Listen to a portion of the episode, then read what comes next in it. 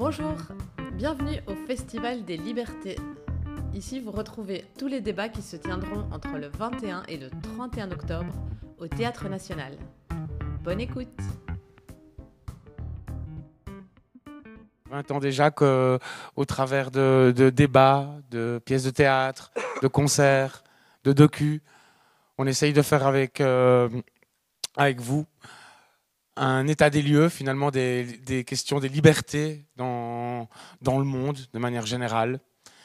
Et hum, aujourd'hui on va parler d'une d'une liberté très particulière parce que ça fait quand même euh, au moins 20 ans que Bruxelles laïque soutient la, la, soutient qu'il est possible d'avoir une autre politique drogue en Belgique, et notamment une politique qui euh, abolirait finalement la prohibition. On voit qu'aujourd'hui, cette prohibition est une entrave finalement à la liberté de conscience des gens, de choisir finalement de choisir avec quoi ils ont envie de se défoncer, pour le dire simplement. Hein. Il n'y a pas de raison finalement qu'il n'y ait que l'alcool qui soit autorisé par l'État.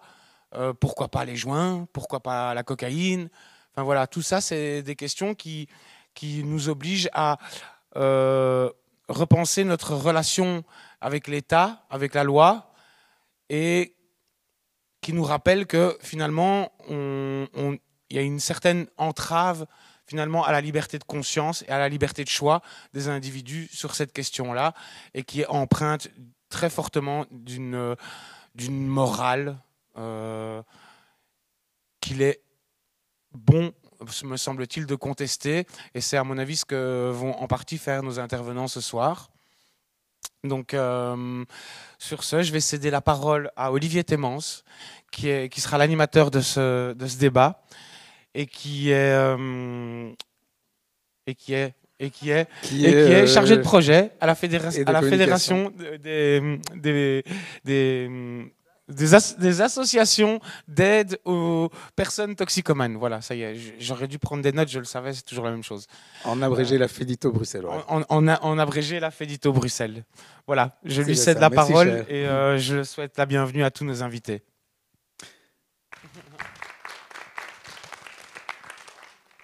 Voilà, donc euh, merci d'être là pour cette soirée euh, sur les euh, paradis artificiels sous surveillance. Ce ne sera pas vraiment un débat, dans le sens où en fait on remarque euh, ça fait euh, déjà euh, un certain temps que je, travaille dans ce secteur et que j'essaye d'organiser parfois des débats et c'est très difficile d'avoir des, personnes qui viennent défendre la prohibition.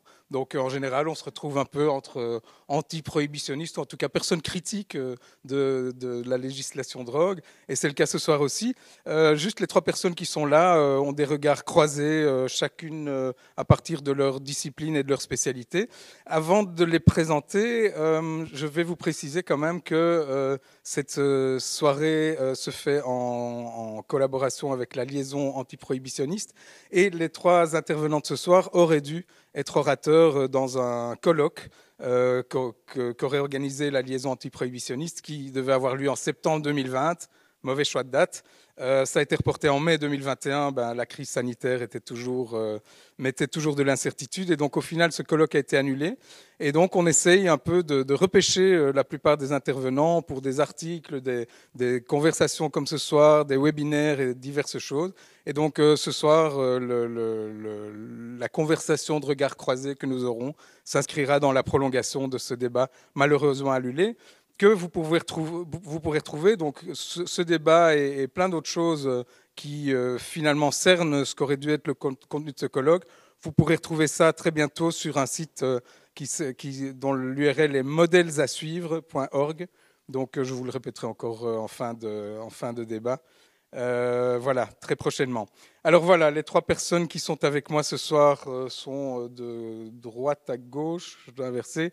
Christian Benlagdar, euh, votre CV est long, plus long que mon bras, donc je vais essayer d'un petit peu résumer. Mais donc vous êtes économiste, euh, spécialisé, dans l'économie des drogues. Vous êtes professeur en sciences économiques à l'université de Lille.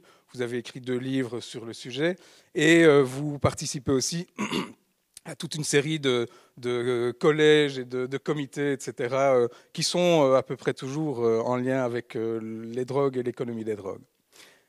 Euh, ici à ma gauche, euh, nous avons Bénédicte Desforges. Vous êtes euh, ancienne lieutenant, lieutenante de police. Je n'ai pas l'habitude de prononcer le mot. vous avez travaillé en banlieue et à Paris dans un service anticriminalité. Vous avez travaillé une bonne dizaine d'années, je pense, dans la police, un peu plus, et vous avez quitté en 2011 on en parlera. Et donc, vous, avez, aussi, vous avez écrit des livres euh, sur votre vie à la police, euh, flic chronique de la police ordinaire et police mon amour. Et donc, ça parle un peu de vos expériences sur le terrain euh, dans la police. C'est bien ça? Et puis, et vous avez un blog aussi. Ah non, et puis j'oublie de mentionner le principal. Vous avez fondé en 2018 le collectif Police contre la prohibition, et c'est aussi à ce titre que vous êtes là ce soir pour nous éclairer. Voilà. Merci beaucoup. Et puis à ma droite, c'est Christine Guillain, euh, qui a été avocate au barreau de Bruxelles euh, pendant plusieurs années. Et puis, euh, vous êtes passé du côté académique avec une thèse de doctorat en 2009. Et vous êtes actuellement professeur à l'Université Saint-Louis vous enseignez le droit pénal et la procédure pénale, et vous dirigez aussi le groupe de recherche en matière pénale et criminelle, et vous, avez quand même aussi un intérêt particulier pour la question des drogues et de la prohibition. Voilà, si je ne me suis pas trompé, on peut tout de suite euh, entamer le, vif du sujet et la conversation. Euh, quand on parle des, législations drogue et de, ce que ça fait dans la société, finalement, j'ai l'impression qu'on a parfois tendance à oublier un peu euh, à quoi ça sert les lois de drogue et euh, à, quoi ça devrait servir en fait. Euh, quelle, devrait être l'intention d'une telle législation? On pourrait penser parfois à voir les titres journaux que le but de la loi drogue, bah, c'est d'arrêter des criminels, de saisir des quantités de drogue et de mener cette espèce de guerre finalement. Et euh, bah, j'aimerais le demander euh, brièvement à chacun et chacune d'entre vous. Euh, à quoi devrait servir la loi drogue quel, est son objectif réel et quel devrait être son objectif? Je ne sais pas qui veut commencer. Christine peut-être Ou Christian? À quoi, sert, à quoi servent les lois C'est quoi le but? Oui, c'est quoi le but? C'est ça au, fondement, au fondement, alors je vois que, votre loi à vous euh, date de, 100 ans. Hein, finalement, c'est euh, euh, c'est la grande époque des, c'est l'émergence des conventions internationales hein, sur sur les narcotiques et finalement sur le fait qu'on dise qu'il y a une production et un usage légal de toxiques et une production et un usage illégal de toxiques. Euh, alors on pense euh, aux guerres euh, d'opium, on pense effectivement aux, questions de colonisation, mais en fait on, se rend compte qu'un des premiers arguments pour faire un distinguo légal-illégal, licite-illicite, il a été, alors selon moi je prêche pour ma paroisse, hein, mais il a été économique. Il a été économique dans la mesure où eh bien, le marché noir grossissait tendanciellement et de façon assez importante sur les productions légales, que ce soit euh, de coca qui était tenu euh, par la France, l'Allemagne, enfin les pays européens, euh, que ce soit sur les productions d'opium qui étaient de la même façon tenues par les pays occidentaux. Et à cette époque, on voit effectivement que le marché clandestin prend de l'importance et que les parts de marché légales des pays occidentaux eh bien, prennent un coup dans l'aile. Et du coup, eh bien, on se dit non, non, mais attendez, il va falloir arrêter tout ça et les conventions internationales commencent eh bien, à qualifier des productions légales, des ventes légales à destination euh, euh, de l'industrie pharmaceutique, mais pas que, euh, eh bien, on, l'oppose à des ventes illégales, des productions illégales et du marché clandestin. Donc, un moyen de protéger le pactole, tenu par euh, les colons, hein, si j'ose dire, eh bien, ça a été de, euh, de dire euh, non, vous n'avez pas le droit. Et à partir de là, eh bien, des, conventions, des conventions internationales servent les intérêts économiques des, pays riches.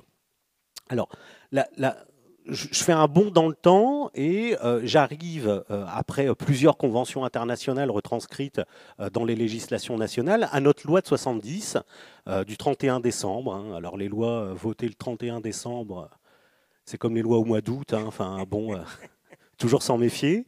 En tout cas la loi du 31 décembre 70 qui euh, euh, réglemente hein, l'usage, le transport, la détention, la vente, enfin qui interdit tout ça euh, en France, elle prend pour fondement, alors de façon assez intéressante parce que je pense que ça va être un, axe du débat, la liberté individuelle finalement, elle prend comme, un, des fondements, c'est l'interdiction de se créer des dommages à soi-même. Alors pourquoi est-ce qu'on n'a pas le droit de se faire du mal? Pourquoi est-ce qu'on n'aurait pas le droit de vouloir volontairement altérer euh, son état de conscience au risque de, effectivement, hein, euh, eh bien, euh, de se faire mal aux poumons, de se faire mal au nez, de se faire mal aux veines, de se faire mal tout court? Et la justification a été finalement comme la collectivité va prendre en charge le coût des dommages que un usager va s'infliger à lui-même, il est légitime eh bien, euh, de l'interdire d'avoir ces pratiques dommageables. C'est un peu comme pour le port de la ceinture de sécurité. C'est comparable ou pas? Alors la ceinture de sécurité, euh, euh, c'est intéressant la ceinture de sécurité parce que on l'a mis en place et la mortalité des piétons a augmenté. non mais à l'origine oui, parce que les gens se sentant plus en sécurité roulaient plus vite. Donc il a fallu gréver euh, d'autres mesures euh, bon, pour arriver à un code euh, aujourd'hui aujourd'hui complet qui, avec la sécurité des voitures qui a, augmenté. Alors peut-être que j'ai mal compris la, comparaison avec la ceinture de. Bah, je pense aussi qu'on on peut rouler sans ceinture, mais les dommages sont beaucoup plus graves, on se blesse beaucoup plus gravement, et c'est la collectivité qui doit supporter le, coût consécutif. C'est une vraie problématique. Hein. C'est une vraie problématique. On voit, alors on, dérive, mais on, on, reste sur ces questions de, dommages que, l'on s'inflige. Mais aujourd'hui en France, euh, un skieur qui fait du hors-piste, qu'on va aller secourir, parce qu'il euh, s'est trouvé en, fâcheuse posture, va participer des coûts de, son secours. Ce n'était pas vrai il y a quelques années. Alors, je ne suis pas sûr que ça existe sur euh, les accidents en mer. Mais en tout cas, voilà, le skieur hors piste va participer aujourd'hui. Donc, c'était un vrai fondement. Comme vous allez coûter à la collectivité, eh bien, on vous l'interdit. Mais se pose ici la question de la dangerosité des drogues. Et là, on va peut-être pouvoir euh, en discuter par la suite. Mhm. Euh, Christine? Je voulais peut-être euh, rebondir sur ce que tu viens de dire, parce que c'est intéressant de faire un petit retour en arrière, euh, et notamment avec les conventions internationales, parce que les conventions internationales, finalement, n'ont jamais poursuivi un objectif de santé publique, mais c'est d'abord l'occasion pour les États d'asseoir leurs intérêts économiques et, politiques. Et donc, on voit que la première convention internationale, c'est la convention de l'opium, et qui réunit euh, la Chine, les États-Unis et puis surtout toutes les puissances occidentales qui détiennent des intérêts énormes dans le commerce de l'opium. Donc on a la France, on a le Portugal, on a la Hollande, la France. Et eux vont vraiment essayer de faire en sorte que cette convention soit très peu contraignante pour les États. Et au final, c'est un instrument très peu contraignant. Et puis au fur et à mesure, et surtout après la Seconde Guerre mondiale, euh, le commerce de l'opium va devenir moins florissant puisque l'opium va être remplacé par, euh, des, par la euh, la morphine, par euh, la, la, codéine. Et puis après la Seconde Guerre mondiale, il y a aussi tout le mouvement de décolonisation. Et donc, l'Angleterre, la France vont faire l'apologie de la prohibition. Donc on voit vraiment comment euh, sur, sur, 50 ans, ils vont tout à fait changer de, discours. Et donc c'est pour ça qu'ils vont accepter progressivement d'abandonner une part de leur souveraineté pour accepter de, signer des conventions internationales.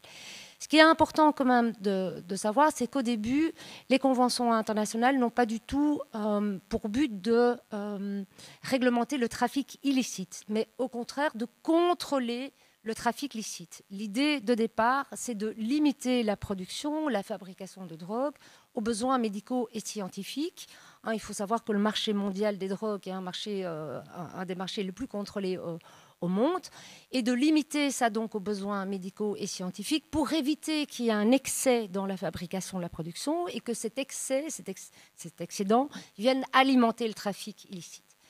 Et puis on s'est rendu compte que ça ne marchait pas et donc c'est progressivement qu'on a commencé alors aussi à lutter contre le trafic illicite en invitant les États à criminaliser tous les comportements qui entourent euh, la détention. Alors évidemment, dans les années 60, dans les années 70, il y a aussi tout ce mouvement, plus ce contexte socio-politique. Il y a des mouvements de contestation sociale.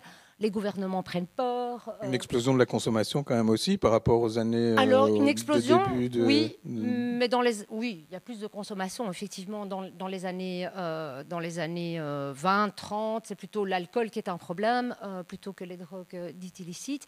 Il y a plus de consommation, les gouvernements prennent peur et donc on renforce la répression hein. c'est la loi de, 70-70 en France, c'est la loi de 1975 euh, en Belgique. C'est vraiment un tournant dans, dans la répression. Et donc là, c'est plutôt le droit pénal qui est perçu comme un instrument de réassurance sociale. Hein. C'est encore le cas maintenant. Le pénal est vraiment vu comme un instrument de réassurance euh, sociale et on n'arrive pas, pas à en sortir. Alors juste peut-être pour terminer par rapport à l'objectif de santé publique, ce qui est intéressant, c'est qu'il y a maintenant L'objectif de santé publique n'est pas inscrit dans la loi, n'est pas inscrit dans les conventions internationales. On a plus ça dans les discours politiques, à savoir qu'on maintient la criminalisation des drogues, soi-disant pour poursuivre un objectif de santé publique. Et donc il y a des gens qui ont introduit des recours, notamment devant la Cour de cassation, en disant ben moi je ne suis pas d'accord avec la criminalisation des drogues, notamment parce que ça vient violer l'article 8 de la Convention européenne des droits de l'homme, qui est un article euh, relatif à la protection de la vie privée, en disant ben, finalement moi je, peux faire ce que je veux, hein, c'est aussi les libertés individuelles. Et là, euh, euh, ce que la Cour de cassation a, répondu, c'est que l'article 8 est un droit qu'on appelle un droit relatif dans la Convention européenne. Donc ce n'est pas un droit dit absolu, hein, donc on ne peut pas déroger au droit absolu, par exemple l'interdiction de, la torture, des traitements inhumains dégradants, c'est un article relatif, donc les États ont le droit de déroger, mais à plusieurs conditions. Euh, le premier, c'est que euh, les dérogations soient inscrites dans la loi. Ben, on a bien une loi qui criminalise les différents comportements en matière de drogue. Il faut poursuivre un objectif. Ici, l'objectif est poursuivi, c'est la santé publique. Mais surtout, ce qui est intéressant, c'est qu'il faut un lien de proportionnalité entre ce qui est mis en œuvre comme moyen et l'objectif poursuivi. Et c'est ça qu'on n'a pas encore suffisamment interrogé. Est-ce qu'on considère que la criminalisation des drogues euh, est finalement proportionné à l'objectif qui est poursuivi, un objectif de santé publique? On aura peut-être l'occasion d'y revenir avec le Portugal. Et aussi simplement, est-ce que c'est efficace? Parce qu'il y en a qui disent que pour une meilleure santé publique, l'idéal c'est le monde sans drogue, ou c'est de faire diminuer la consommation, ou enfin il y, a plein de recettes et chacun cherche midi à sa porte évidemment. Oui, tout à fait, d'autant qu'on voit que la criminalisation euh, ne diminue pas du tout la consommation. On y reviendra effectivement. On y reviendra. voilà. Euh, encore un mot Bénédicte ou sur à quoi sert euh, cette loi? Ou à quoi devrait-elle servir? Oui, je pense que. Euh, pour poursuivre ce que disait Christian, la loi française euh, du 31 décembre 70, elle a de ça de particulier, c'est qu'en fait, elle est aussi la réponse. Plutôt celui-là Cette loi est la réponse à un fait divers qui avait eu lieu en 69, qui est l'overdose d'une jeune fille de 17 ans dans les toilettes d'un casino à Bandol, dans le sud de la France. Laquelle overdose? Se passe un an après mai 68 et les médias et les politiques plus ou moins réactionnaires, plutôt plus que moins, font à ce moment-là un amalgame entre euh, un truc délirant, drogue, pornographie, homosexualité, la jeunesse, la décadence. Mais on lisait dans les journaux de cette époque que euh, euh, la drogue allait altérer le patrimoine génétique des Français. Donc, réponse à tout ça et pour étouffer une supposée contre-culture qui aurait été dopée à toutes sortes de drogues, arrive cette, loi. Discussion de la loi euh, à l'Assemblée nationale. Et là, comme on fait en France, il y a des auditions de, d'experts en tout genre. Et en fait, personne n'est d'accord avec euh, sanctionner l'usage. Personne n'est d'accord. Euh, les médecins passent, ils disent bah, non, pourquoi en faire un délit Des gens, ils ont à tout casser, ils ont besoin de soins, ils n'ont pas besoin d'aller en prison. Ils vont même aller jusqu'à auditionner le commissaire de police qui s'était occupé de toute la French Connection et qui dit mais qu'est-ce que c'est que ces histoires de, drogue? Moi, on m'a dit qu'il y avait des orgies de drogue à la Sorbonne. On est allé à 6 heures du matin, on a tout retourné, on n'a absolument rien trouvé. même, les flics n'étaient pas, étaient pas d'accord. Mais bon, là-dessus, le gouvernement fait un coup de met un coup de pression sur les députés de la majorité, et la loi passe euh, juste avant le réveillon, un 31 décembre. Maintenant, la question, à quoi sert la loi? Moi, d'un point de vue de flic, la loi, elle sert à protéger la société. Maintenant, d'un point de vue sécurité publique, s'entend, on n'est pas des médecins, on est des flics. Quelqu'un qui fait usage de drogue, je ne parle pas quelqu'un qui fait usage de drogue et qui va faire le fou euh, en voiture, quelqu'un qui fait usage de drogue. Moi, je m'en fous complètement. Les gens peuvent mettre ce qu'ils veulent dans leur corps, euh, se mettre l'état de conscience euh, dans la forme qui veulent, en fait, ce n'est pas un problème de sécurité publique. C'est ça qui est terrible. Et ça, et ça bouffe une quantité de temps et d'énergie de police et de gendarmes en France phénoménale. Donc, tout ça pour poser les jalons. Nous, on est pour, euh, enfin, le collectif que je représente, Police contre la prohibition, pour la dépénalisation de l'usage de drogue. Ce que les gens font euh, pour se défoncer, s'enivrer, s'augmenter, s'apaiser, on s'en fiche. Nous, ce qui nous intéresse, c'est qu'ils ne causent pas de tort à autrui. De toute façon, s'ils se causent du tort, ce sera qu'à eux-mêmes. Et dans la plupart des cas, hein, on, a, on, a, des chiffres, on sait d'où ils viennent. Dans la plupart des cas, c'est-à-dire 9 usagers de drogue sur 10 n'ont pas de problème avec leur consommation. Ils gèrent, ils maîtrisent, ils passent en dessous tous les écrans radars euh, de la dictologie. Euh, voilà. Donc, à quoi sert euh, la loi? À protéger la société. Oui, et pour la, la, délinquance liée à la toxicomanie, enfin le cliché habituel du, de, de, la personne dépendante qui a besoin de commettre Mais des petits délits pour financer sa consommation, il y a déjà des lois qui ne sont pas la loi drogue. Bah, de toute façon, oui, parce que dans ce cas, on va parler de vol, d'agression, voilà, ce que vous voulez, mais euh, la plupart de, du temps, euh, il faut bien voir les choses concrètement dans leur réalité. Ce n'est pas un problème de drogue, c'est un problème de précarité. Tout à fait, oui. Merci. Voilà. Bien, ben euh, voilà, ça c'est l'intention ou l'idéal de la loi drogue. Maintenant, j'aimerais vous demander successivement à chacun et chacune, et on va peut-être passer justement de la police, qui est le premier on va commencer par la police, Bénédicte, qui est la première rencontre quelque part du délinquant euh, avec euh, le, bras armé de la loi. Euh, ensuite, en passant par la, justice, et puis on prendra un peu de recul en examinant l'économie. Mais j'aimerais vous demander successivement à chacun et chacune, bah, dans votre domaine d'expertise et d'expérience, quelle est aujourd'hui la, la, réalité de la prohibition des drogues? En quoi est-ce qu'elle fonctionne éventuellement? En quoi est-ce qu'elle échoue? Quels sont ses effets pervers. Et alors, peut-être pour commencer le, le volet policier, euh, j'aimerais diffuser une petite vidéo euh, qui a été tournée dans le cadre d'une campagne qui s'appelle Unhappy Birthday, qui, euh, qui est en cours jusqu'à la fin de cette année en Belgique, justement pour fêter le centenaire de cette fameuse loi du 24 février 1921. Et donc, il y a un site unhappybirthday.be qui rassemble toute une foule d'arguments euh, euh, en faveur d'une révision de, cette loi euh, de prohibition des drogues. Et donc là, dans la vidéo qu'on va voir, c'est un policier anonyme qui est euh, pas juste un, un kidam dans la police, mais qui est euh, le chef d'une de, de, brigade des stupes d'une grande ville belge, qui donne un peu son avis sur son travail.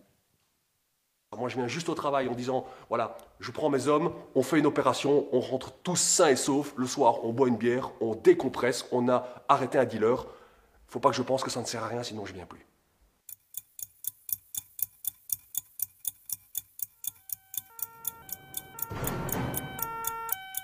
Je mène dans le cadre du, plan d'action de la zone où je travaille une lutte contre le, le trafic de drogue, euh, le trafic de drogue depuis le niveau 1, comme on appelle ça, c'est-à-dire les dealers de rue, et on remonte quand on le peut en direction des organisations criminelles qui gèrent, qui gèrent tous ces trafics. On pourrait faire ça dans n'importe quel domaine infractionnel en fait, hein. mais les stupes, le système est en faillite, ça ne fonctionne pas.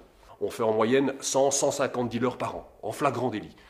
Moi je prends mes hommes, mais vous me donnez 50 hommes, en plus je vais, tripler, quadrupler mes chiffres, mais il y aura toujours des dealers dans, les rues du centre-ville, ça ne changera jamais. Et je ne sais pas si, les gens se rendent compte de, l'argent que l'État euh, dans la lutte contre les stupes quand on voit le résultat qui, est obtenu.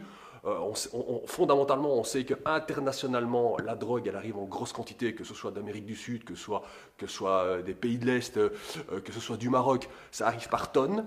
Et nous, on lève les bras au ciel en nous félicitant quand on saisit 2 kilos sur, sur, un mois de temps. Donc c'est quand même un truc de fou. Donc il faut quand même se rendre compte que budgétairement parlant, le système est complètement en faillite. Pour l'instant, tout le monde met euh, la tête dans le trou, comme les autruches, on n'en parle pas et on préfère laisser ces produits aux mains des organisations criminelles qui génèrent un pognon de fou en mettant une molécule sur le marché, pardon, qui est coupée parfois avec de la strychnine, de la morora, du paracétamol, du dafalgan, mais ça tout le monde s'en fout. Et moi je dis que si aujourd'hui on renverse la vapeur, si on change la polarité des choses et qu'on dit on va mettre en place un système qui permet aux gens de consommer ceux qui ont envie, mais en connaissance de cause et avec un maximum de prévention, je pense qu'on va solutionner le problème.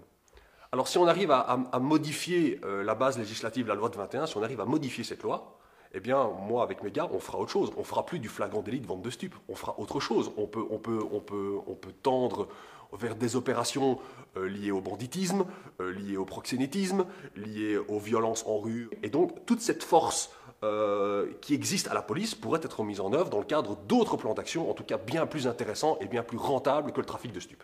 On laisse tout entre les mains des organisations criminelles qui s'enrichissent par millions ou par milliards chaque année. Hein. Donc moi, ce que je fais comme travail, à part enrichir les organisations criminelles, je n'améliore pas le système.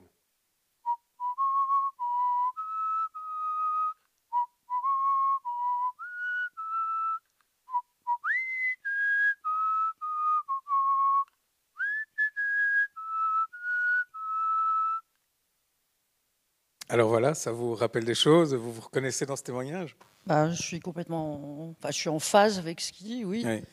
C'est, euh, je pense que c'est le constat de tous les flics partout. Mhm. Et en ce moment, en France, on a un, ministre de l'Intérieur qui est en, campagne présidentielle pour son camp, on va dire, et il joue, il joue énormément là-dessus, c'est-à-dire euh, toutes les semaines, toutes les semaines, on a des communications tonitruantes qui passent par tous les médias mainstream. Euh, opération anti-stup, et on démantèle des points de deal, euh, et on a fait dans un temps d'interpellation. Mais nous, on sait que, on, démantèle un point de deal, en fait, ça, veut dire quoi? On dérange euh, les gars qui sont sur le point euh, au moment où il y a une descente de flics, mais on n'a même pas fini le premier PV de la procédure. Le point de deal, il, fonctionne à nouveau. Mmh et je dirais même quand il y a des saisies euh, que ce soit des saisies en, grammes ou en kilos, mais tout ça, ça fait partie du cahier des charges euh, du, trafic.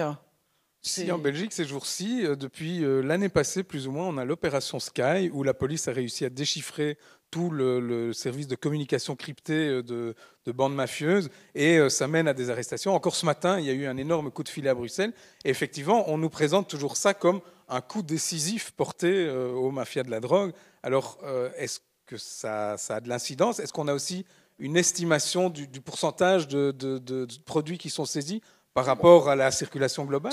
C'est compliqué d'avoir le pourcentage euh, d'une quantité de produits euh, réglementés interdits, mais euh, l'impact, on, le, on pourra vraiment dire ah, il y a peut-être un petit impact quand on verra le prix du gramme. de telle ou telle molécule changer. Oui, bah, Alors on a beau nous dire, on, on attrape tant de tonnes euh, de cannabis. Euh, ouais, ok, bien sûr, c'est une belle affaire.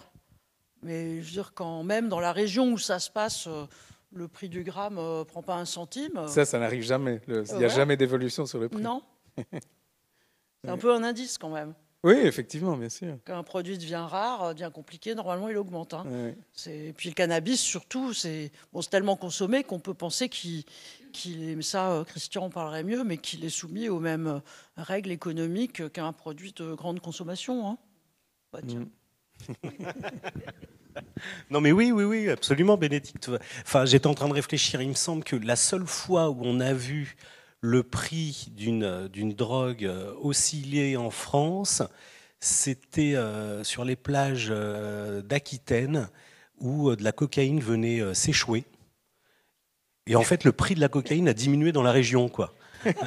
ce, qui, ce, qui veut, ce, qui, veut, bien dire qu'il y en avait beaucoup, mais ce qui veut aussi dire effectivement que les saisies euh, stupes que, que, nos forces de l'ordre peuvent réaliser, effectivement, même, au niveau local, elles ne sont pas assez conséquentes pour impacter euh, le, le, prix des drogues. Alors, je suis économiste, hein, c'est la loi de la demande, on pourrait en discuter euh, euh allègrement, mais euh, ça fait 20 ans qu'on a un système de monitoring français plutôt efficace qui croise des données ethno ramassées sur le terrain où on collecte des drogues, on achète des drogues euh, aux usagers pour les faire tester. On leur fait passer des questionnaires sur les quantités achetées, sur les prix payés. On les croise avec les données euh, euh, de feu l'OCERTIS, l'Office central de répression du trafic illicite de stupéfiants. Et au miracle, alors avec effectivement hein, les, les, analyses toxico réalisées par, par la police scientifique, au miracle, le prix n'évolue quasiment pas en France ces 20 dernières années, alors même qu'on a des périodes d'inflation vous-même en Belgique êtes touché euh, certainement. Euh, donc le prix en tant que tel euh, diminue, mais surtout la qualité, la qualité entendue comme le fait que la drogue, son principe actif soit en quantité importante dans, dans, dans, dans, les achats, et eh ben, augmente. Ce qui fait que le prix-qualité, le ratio prix-qualité diminue les drogues sont de moins en moins chères et de meilleure, de meilleure qualité. Après, les, euh, nos, forces, euh, enfin, nos forces ministérielles, la MILDK en tête, la mission interministérielle de lutte contre les drogues et les conduites addictives, qui est une interministérielle, s'étonnent que les prévalences augmentent. Le prix de la cocaïne euh, n'a quasiment pas bougé en 7 ans en France. La qualité a augmenté de 20, 20 à 30% Les prévalences ont triplé. Parce que, bon, bah, c'est. la consommation, quoi. Oui, la consommation, oui, oui, le nombre de consommateurs euh, a augmenté. On est passé en, 2010 de 550 000 usagers quotidiens de cannabis à 900 000 en 2017. On doit être un million euh, aujourd'hui. Alors la réalité des drogues, c'est pas pas simplement ça, euh, c'est d'un point de vue économique ce qu'on appelle le coût social. Alors c'était mon directeur de thèse qui s'amuse encore à faire ça. Une nouvelle édition va, sortir du coût social des drogues, licites et illicites, et euh, finalement ça consiste en quoi? Ça, consiste à dire si la drogue, si la substance n'existait pas dans notre pays, qu'est-ce qu'on économiserait? Alors pour le tabac, pour l'alcool, un certain nombre euh, de morts, un certain nombre de, gens malades, euh, un certain nombre de lits d'hôpitaux, un certain nombre de euh, coûts attribués à la prévention, etc. Je vous en passe et des meilleurs. pour, bon, et pour les drogues illicites, eh bien, on économiserait effectivement des forces de l'ordre. Alors j'avais réalisé l'exercice sur le cannabis il y a de ça 15 ans, et la moitié du coût social était représenté par les dépenses publiques. Ah, Dit autrement, si on arrêtait police-justice, eh ben, on économiserait la moitié du coût social du cannabis. Dit autrement, euh, on, dépense plus d'argent pour lutter contre le phénomène que ce que coûte le phénomène. Ce qui est une absurdité monstre, quoi. C'est du gaspillage total. C'est ce que dit, euh, c'est ce que dit le collègue là. Hein, une raison de plus pour les, policiers de se sentir inutiles, ah, effectivement, euh, et limite nuisible. Mais j'aimerais peut-être bien, j'en ai pas fini tout à fait avec Bénédicte. J'avais encore quelques questions pour elle.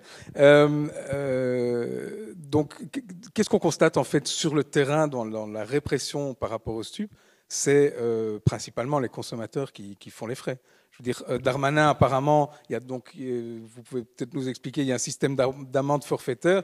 Moi, je l'ai entendu dire que on essaye de toucher les trafiquants et les gros bonnets à travers les consommateurs. je ne comprends pas tout à fait la logique. Moi, j'ai l'impression que c'est les consommateurs qui trinquent, quoi C'est du discours, hein. c'est de la communication, c'est de, de dire que les consommateurs sont complices du trafic, qu'ils ont du sang sur les mains. C'est ça, oui. c'est un discours développé aussi en Belgique par Weber. C'est une rhétorique. Je veux dire, si vous avez un smartphone, vous êtes probablement euh, complice euh, de, l'emploi d'enfants qui vont chercher des métaux rares dans les mines. Mais ça, on ne va pas vous le reprocher. vous voyez ce que je veux dire? C'est-à-dire tous les produits de consommation, on va avoir une, une sorte de, de zone grise qu'on peut euh, qualifier de complicité ou de silence, enfin d'acceptation. Bon, nous, notre ministre, il dit le consommateur est complice, donc faut lui taper dessus, mais sans scrupule. Et on a l'amende forfaitaire.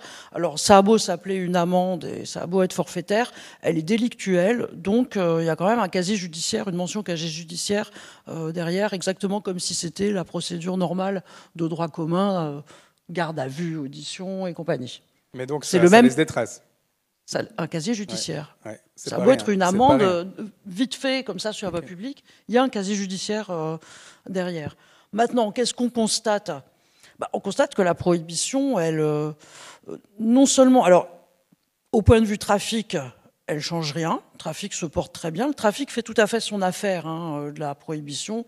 Ils savent qu'ils vont se faire cavaler après par les flics.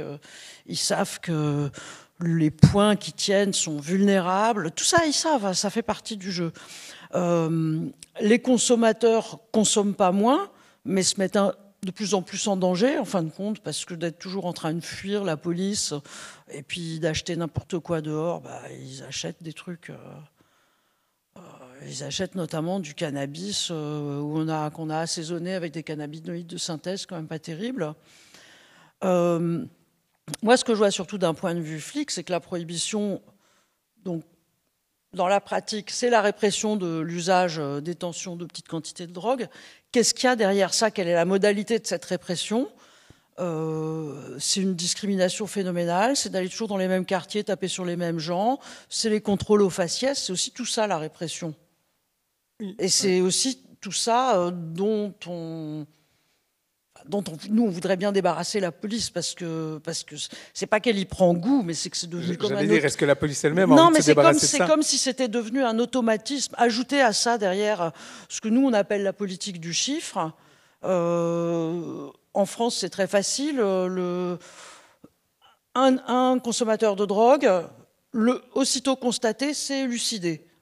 On comptabilise ça comme 100% d'élucidation, ça rentre dans la grande soupe politique du chiffre de toutes les infractions. Ça permet au chef de service d'annoncer un chiffre très favorable euh, à sa, à sa cote, à sa réputation. Ça permet surtout de lui fabriquer des primes. Ça s'appelle l'indemnité euh, de responsabilité et de performance. Et la partie performance de cette prime, c'est précisément l'activité de leurs effectifs. C'est pour ça d'ailleurs en France que les commissaires ne se plaignent jamais de la politique du chiffre, et pour cause.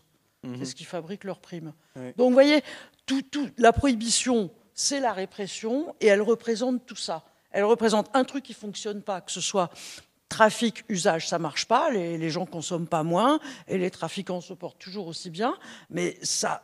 Et à côté de ça, l'effet pervers, c'est c'est quelque chose qui pourrit complètement les, les relations police-population, parce que bah, les gars, ils vont comme des fous euh, dans les cités. Si, je veux dire, de, de faire du chiteux, comme on dit, c'est un peu la valeur d'ajustement d'une tournée où on n'aura pas fait grand-chose. Oui, On va se dire, bon, voilà, on n'a rien fait, euh, dans une demi-heure, on a fini, on va faire des chiteux. Il faut voir à quel prix.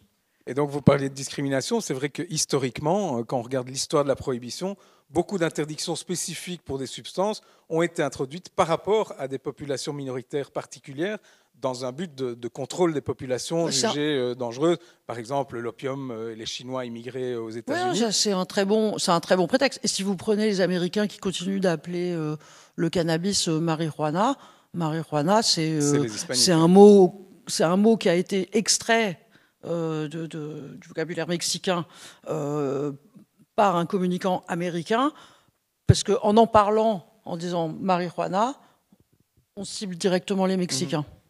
Et alors, euh, en France, par exemple, pour ce que vous en savez, euh, pour vous, c'est euh, quelque chose de délibéré ou c'est juste un dommage collatéral? Est-ce qu'on utilise ça vraiment sciemment comme outil de contrôle de Mais bien sûr, c'est un outil de contrôle social par, typique. Ouais.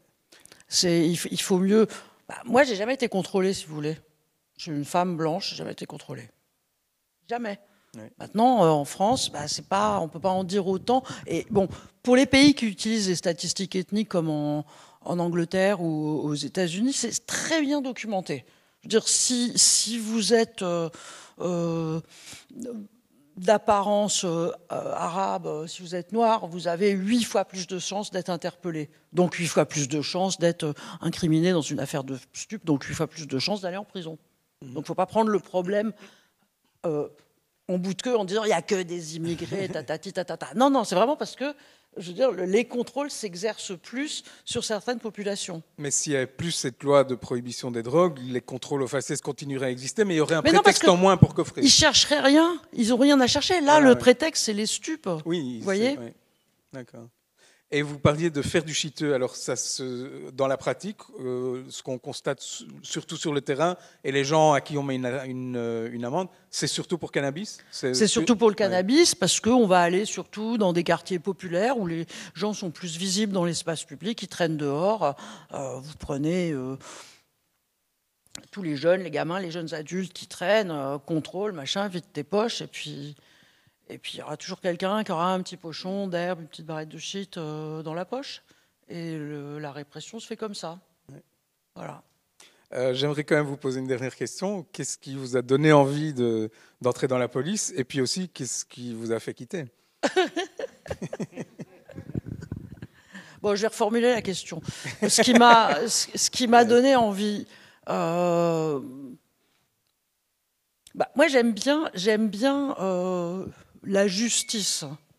J'aime bien la justice et puis, euh, euh,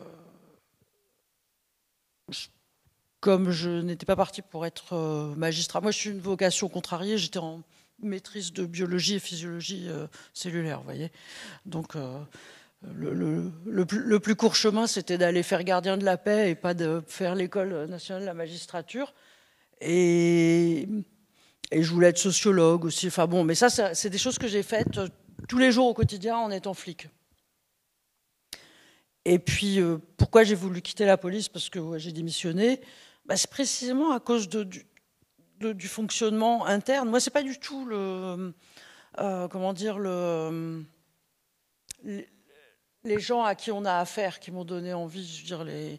Là, ce qu'on entend, enfin, je sais sais pas les flics en Belgique, mais les flics en France pleurent énormément. C'est ouin ouin ouin. Euh, les gens nous aiment pas. Euh, on n'a pas de reconnaissance, mais c'est aberrant. Si on veut que les gens on nous aime, on fait pas flic, quoi. On fait, on fait, on fait docteur, on fait infirmière, on fait pompier, mais on fait pas flic. C'est le boulot a d'autres intérêts. Moi, j'ai croisé tellement de situations et de gens que j'aurais jamais vu si j'avais fait un autre métier. On, voit de tout. Enfin, si on avance les yeux ouverts, c'est phénoménal. Mais alors d'avoir à supporter le fonctionnement interne de l'administration, il y a un moment où c'est plus possible. Notamment, bah voilà, la politique du chiffre, par exemple, euh, et d'autres euh, d'autres joyeusetés euh, de l'administration. le les magouilles, les passe-droits, le syndicalisme et tout. Il y a un moment où on jette l'éponge. voilà. D'accord. Ben donc, après la case police, on passe à la case tribunal, justice, tout ça. Alors, euh, Christine, euh, j'aimerais vous demander, euh, ben, cette loi, cette loi de 1921 en Belgique, comment est-ce qu'elle est appliquée? C'est qui concrètement qui se retrouve ben, dans un premier temps devant le tribunal et puis éventuellement, dans le pire des cas aussi, en prison? C'est quoi le, le profil d'infraction, le profil de personne, le profil de substance? Euh, Tout à fait, je vais essayer de répondre. La, réponse est complexe. Je voulais peut-être d'abord revenir sur le témoignage du policier qui dit que le, système est clairement en faillite. Et euh, revenir aussi sur ce que tu disais par rapport aux chiffres, parce que je ne suis pas économiste, et ce n'est pas évident d'avoir des chiffres sur les dépenses publiques euh, en Belgique, parce qu'on mélange souvent les, statistiques concernant les drogues licites, hein, à savoir l'alcool, et les drogues illicites, mais on peut plus ou moins évaluer le budget consacré aux drogues illicites à près d'un milliard d'euros, ce qui est quand même pas rien je trouve qu'on est en droit de se demander à quoi sert cet argent, hein, surtout dans, les temps actuels. Et donc, je ne veux pas trop rentrer dans les détails, mais on se rend compte que les postes euh, les plus importants, c'est ce qu'on appelle la détection des drogues, donc la recherche, donc le budget alloué à la police. On a aussi le poste assistance euh, qui génère pas mal d'argent, à savoir tout ce qui est notamment traitement euh, des, des usagers. Et puis le poste le plus important, c'est celui lié à l'exécution des peines. Donc le fait d'exécuter les peines et surtout euh, exécuter les peines en prison. En prison, ça coûte énormément cher. On évalue plus ou moins le coût annuel d'un détenu à plus de 50 000 euros. Donc c'est énorme. Alors on pourrait se dire, ben oui, ben on dépense beaucoup d'argent, mais euh, à juste titre, on arrête beaucoup de trafiquants. Et là aussi, quand on voit les statistiques, ben, on se rend compte que la majorité des infractions qui sont constatées par la police portent sur des faits de détention et sur des faits de détention de cannabis, essentiellement. Hein, ce que vous avez dit, euh, c'est plus ou moins la même chose euh, en France. Alors, je voulais aussi insister sur le fait que ça sert à rien c'est ce que ce policier dit, ça ne sert à rien parce que ça ne diminue pas la consommation, ça ne diminue pas le, le, trafic. Ça peut entraîner une certaine démotivation chez les policiers, je pense qu'on l'entend quand même clairement dans... Ce policier-là était vraiment démotivé. Oui, il, il, a l'air au bout de sa vie. Et, euh, et, aussi par rapport aux jeunes, je trouve le message euh, de continuer à criminaliser euh, l'usage de drogue. Comme tu dis, c'est un instrument aussi de contrôle social dans certains quartiers. Je me souviens d'une recherche qu'on avait interviewée des, policiers et qui disaient ben, Moi, je veux bien qu'on décriminalise euh, l'usage de drogue. Mais alors, il faut criminaliser, euh, euh, par exemple, le port des, chaussettes jaunes. en disant Voilà, du moment que j'ai un prétexte pour, un certain moment, dans certains quartiers, vis-à-vis de certaines populations, de pouvoir opérer un contrôle. Et les policiers disent eux-mêmes que parfois, quand ils s'embêtent la nuit, ben, on patrouille, on arrête quatre jeunes qui ont les mains dans les poches, on demande de vider les poches et on, trouve toujours quelque chose. C'est du chiffre, c'est un contentieux qui est très facile, en tout cas pour tout ce qui est euh, consommation détention. En revanche, c'est beaucoup plus difficile d'arrêter euh, les gros trafiquants et c'est ça aussi. on n'arrête jamais les, gros dealers. c'est qui? C'est les mules qui arrivent à l'aéroport et qui transportent pardon, au au péril de, leur santé, voire de leur vie. Euh, euh, c'est ce qu'on appelle les boletas, hein, qui euh, avalent des, cartouches de, cocaïne. c'est des, Albanais qui viennent travailler quelques mois dans des, plantations de cannabis ou des laboratoires clandestins d'ecstasy qui, en général, n'ont jamais vu leur employeur. voilà les gens qu'on arrête. On n'arrête jamais les gros trafiquants. Est-ce qu'on arrête aussi des consommateurs Est-ce qu'un consommateur peut se retrouver en prison? Parce qu'il y a quand même un chiffre assez interpellant en Belgique. Un détenu sur deux, d'après le ministre de la Justice lui-même, un détenu sur deux est en prison pour des faits liés à cette loi de 1921. Alors, ce n'est pas tous des, des, trafiquants, certainement.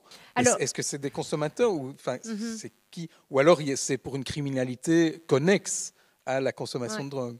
Alors il y a plusieurs choses. Donc c'est vrai que on, arrête beaucoup euh, de détenteurs de, cannabis.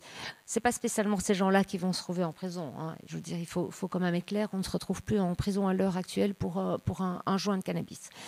Euh, mais j'ai demandé justement, parce que j'avais, je voulais récolter, j'étais avocate pendant un certain nombre d'années, mais je ne le suis plus, donc j'ai voulu récolter un certain nombre de jugements. Et j'ai notamment euh, une avocate qui m'a euh, transmis un dossier où quelqu'un est poursuivi pour 0,7 g de cannabis. Euh, mais il est indiqué dans la citation à comparer devant le tribunal que c'est une détention qui est manifestement destinée à la vente.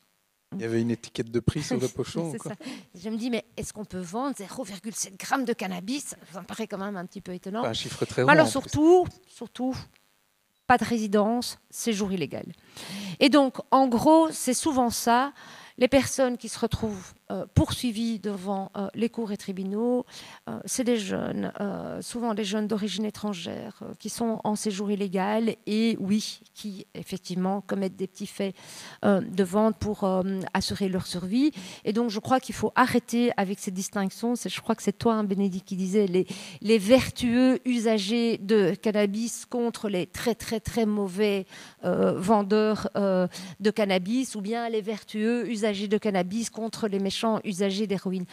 Euh, voilà, parce que c'est souvent ça, c'est des petits faits de vente, mais il faut arrêter cette hypocrisie. Pour consommer, il faut détenir. Pour détenir, ben, il faut acheter. Pour acheter, il faut vendre. Et donc, il faut arrêter avec... Euh, euh, cette barrière entre les deux. Et donc en prison, euh, comme tu le disais, on a eu des chiffres suite à une question parlementaire qui a été posée en 2018 et qui vient confirmer des chiffres précédents, à savoir qu'il y a la moitié de la population en prison qui est liée à des faits de, drogue. Alors oui, c'est pas que de la détention, c'est de la vente, c'est du vol, c'est du faux, usage de faux, parce que on vole des ordonnances, on trafique des ordonnances, et, etc., etc. Mais c'est la moitié de la population carcérale. Et le problème, c'est que c'est un cercle vicieux. Euh, la personne sort euh, de prison. Alors d'abord, on consomme beaucoup en prison parce que, comme vous le savez, les conditions de détention sont déplorables. Euh, ça calme aussi. Hein, là, il y a un peu une hypocrisie. Les, directions ne veulent pas laisser entrer la drogue, mais quand il y a une grève des matons et qu'il n'y a plus effectivement de drogue qui entre, c'est la panique parce que voilà ça, bouillonne. Quoi. Exactement. Oui, la drogue, la drogue calme, euh, calme les, détenus. Donc on, ferme les yeux. On a mis longtemps à reconnaître qu'il y avait euh, des drogues qui étaient consommées en prison, jusqu'au jour où on a décidé d'ouvrir des sections sans drogue en prison. Donc il fallait bien reconnaître qu'il y avait quand même de la drogue qui circulait euh, en prison. Et donc euh, c'est un cercle vicieux, on consomme, euh, on sort, on sort souvent sans rien, ben, on recommence à consommer, on recommence à faire ce qu'on appelle un peu de la délinquance acquisitive. Et si on rechute, ben, on n'a pas droit à une deuxième chance, parce que le système pénal est très très dur avec tous ceux qui rechutent, parce que qui dit rechute dit récidive. Et la récidive au pénal, ça veut dire qu'on augmente les peines et ainsi de suite. Bah, justement, pour, pour illustrer ce que tu dis, je, pense que c'est vraiment le propos d'un extrait vidéo qu'on va montrer maintenant. cet extrait du film Double peine de Pierre Schoenbrot de 2018 et on en reparle après. Je, vais tomber en prison à l'âge de 20 ans avec un sursis probatoire de 2 ans, plus la condamnation à venir. Ça, fait que je vais me retrouver avec 6 euh, ans de prison pour une première peine de prison. toujours pour des, faits de délinquance, de vol avec violence, euh, d'agression, de, la petite délinquance. Quoi, hein, euh.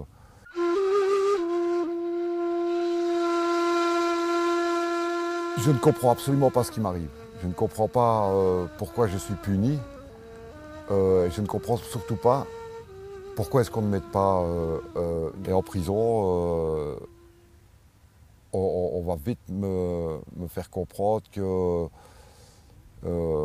les, les, services psychosociaux ne sont pas là pour, ils n'ont pas le temps, ils n'ont pas les moyens, ils n'ont pas le personnel. Et, et donc ils n'ont pas de solution, euh, si ce n'est euh, je, je mords sur ma chic et j'attends que ma, peine se finisse. Quoi. Et ce ne sera pas ma seule peine de prison, non. Qu'est-ce qui se passe en fait? Qu'est-ce qui se passe? Il se passe que euh, ben, ce troisième pilier, réinsertion, hein, comme je viens de, l'évoquer, n'existe pas. N'existait pas. Donc je sortais de prison sans logement, sans revenu, sans boulot, sans occupation. Sur ça se greffe euh, euh, la dépendance psychologique du produit qui n'a pas été traité, donc on va, on va de suite euh, malheureusement se retrouver exclu par la force des choses et avoir tendance à reglisser vers le milieu dans lequel, on, dans lequel on, a, on a évolué, et, la marginalité et, la consommation de drogue. Quoi, mais euh, oui, voilà, c'est comme ça que ça repart pour un tour. Au final, tu auras passé combien de temps de ta vie en prison? 20 ans. 20 ans, plusieurs peines, hein, euh, pas d'un coup, mais euh, oui, 20 ans de ma vie en prison. Oui, c'est pénible, c'est lourd. C'est lourd. C'est surtout improductif. Comment tu vois l'avenir? Je ne le vois pas l'avenir. Je n'ai pas, pour le moment, je, n'arrive pas à me projeter déjà demain, c'est déjà difficile. C'est très très difficile. Euh, l'impact de, ces 20 années de prison, c'est une, ce qu'on appelle maintenant l'institutionnalisation. Et voilà, on a malheureusement appris que Bruno, qui figure dans cet extrait, euh, est décédé cet été, vraisemblablement d'une overdose. Et euh, pour Pierre Schoenbrot, euh, qui a réalisé le film, bah, c'est vraiment la chronique d'une mort annoncée. Et c'est directement lié à son histoire, cet engrenage de prison, consommation, de, non prise en charge, de l'absence de réduction des risques en prison, aussi du fait que toute l'assistance, le soin qui, est proposé, c'est de la première ligne dans l'urgence et qu'il n'y a pas vraiment un temps suffisant pour proposer un, vrai parcours de, prise en charge. Et donc ça, rejoint un peu aussi ce que tu disais sur cet engrenage de la prison, euh, ça peut, euh, un petit caillou dans la chaussure au début peut, faire boule de neige. Et en fait, en plus, on a un dispositif assez, euh, assez particulier en Belgique, c'est-à-dire qu'on a, on a voulu copier en 1975 la loi française de, de 1970 qui prévoit l'injonction thérapeutique. Hein, donc le fait qu'un usager peut échapper éventuellement aux poursuites s'il accepte de suivre un traitement. Euh, en 1975, donc les débats parlementaires ont lieu plutôt en 1974. C'est euh, crise économique, euh, choc pétrolier, donc on n'a pas d'argent. Alors d'abord, on ne connaît pas bien la problématique de l'usage des drogues à, l'époque. on n'a pas d'infrastructure pour accueillir des usagers et on n'a pas de sous pour mettre en place ces infrastructures. Et donc on va inventer un dispositif qui est tout à fait spécifique à la Belgique, à savoir qu'on va permettre aux personnes qui sont poursuivies pour des, des vols, pour des infractions, mais euh, où c'est prouvé que ces infractions sont commises pour assurer la consommation, on va leur permettre de bénéficier de, dispositifs de manière avantageuse que sont ce qu'on appelle la suspension du prononcé et le sursis à l'exécution des peines. Le sursis à l'exécution des peines, ça veut dire qu'une personne est condamnée à une peine d'emprisonnement ferme, mais on va sursoir à l'exécution de cette peine pendant une certaine période. et on va imposer un certain nombre de conditions pendant cette période. et donc la personne ne doit pas aller en prison.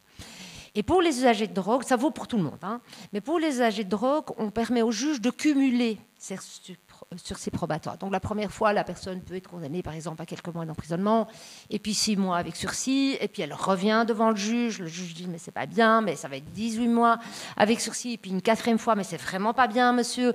Mais bon voilà, je constate qu'effectivement c'est parce que vous êtes dans une grande dépendance, hop, on, met cette fois-ci euh, 4 ans d'emprisonnement avec 5 ans de sursis et un jour un juge va en avoir marre et va dire Moi, ça suffit, je te condamne à de la peine d'emprisonnement ferme. Avec le problème, c'est qu'on va révoquer tous les sourcils, antérieurs. Et donc, on va cumuler toutes les peines auxquelles l'usager a été condamné. Et donc, on se retrouve face à des peines monstrueuses, euh, finalement, pour euh, un, problème lié à la consommation. Et c'est pour ça que vous voyez ce témoignage, quelqu'un qui a 45 ans et qui a euh, passé 20 ans de sa vie derrière les prisons pour un problème lié essentiellement à sa dépendance à l'héroïne.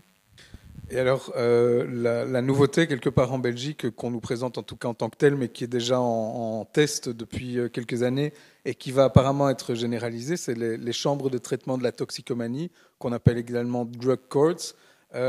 Qu'est-ce qu'il faut en penser? Comment ça fonctionne? Euh, Quel est l'avenir de ce dispositif? C'est un petit peu sur le modèle de l'injonction thérapeutique en France, à savoir qu'on va poursuivre l'usager devant une chambre euh, particulière, on va lui enjoindre à suivre euh, un traitement, et s'il suit le traitement, s'il suit les, conditions qui sont imposées, on, on, ne va pas le condamner à une peine d'emprisonnement. Je suis très mitigée par rapport à ce genre de dispositif. Alors on dit que le, voilà, c'est un grand succès, que ça diminue le taux de, de récidive. J'attends de voir quand même euh, les résultats. Je me demande si ces chambres de traitement n'existaient pas, euh, qu'est-ce qu'on fait avec l'usager euh, Qu'est-ce que ça vient remplacer? Est-ce que ça vient effectivement remplacer des condamnations à des peines d'emprisonnement ou bien est-ce que ça vient plutôt remplacer le classement sans suite? Il faut savoir que c'est un dispositif qui existe en Belgique, à savoir que le parquet peut, par rapport à une infraction qu'il estime peu grave, mettre le dossier sur le côté. C'est le classement sans suite. Il y a 70% des infractions qui sont classées sans suite.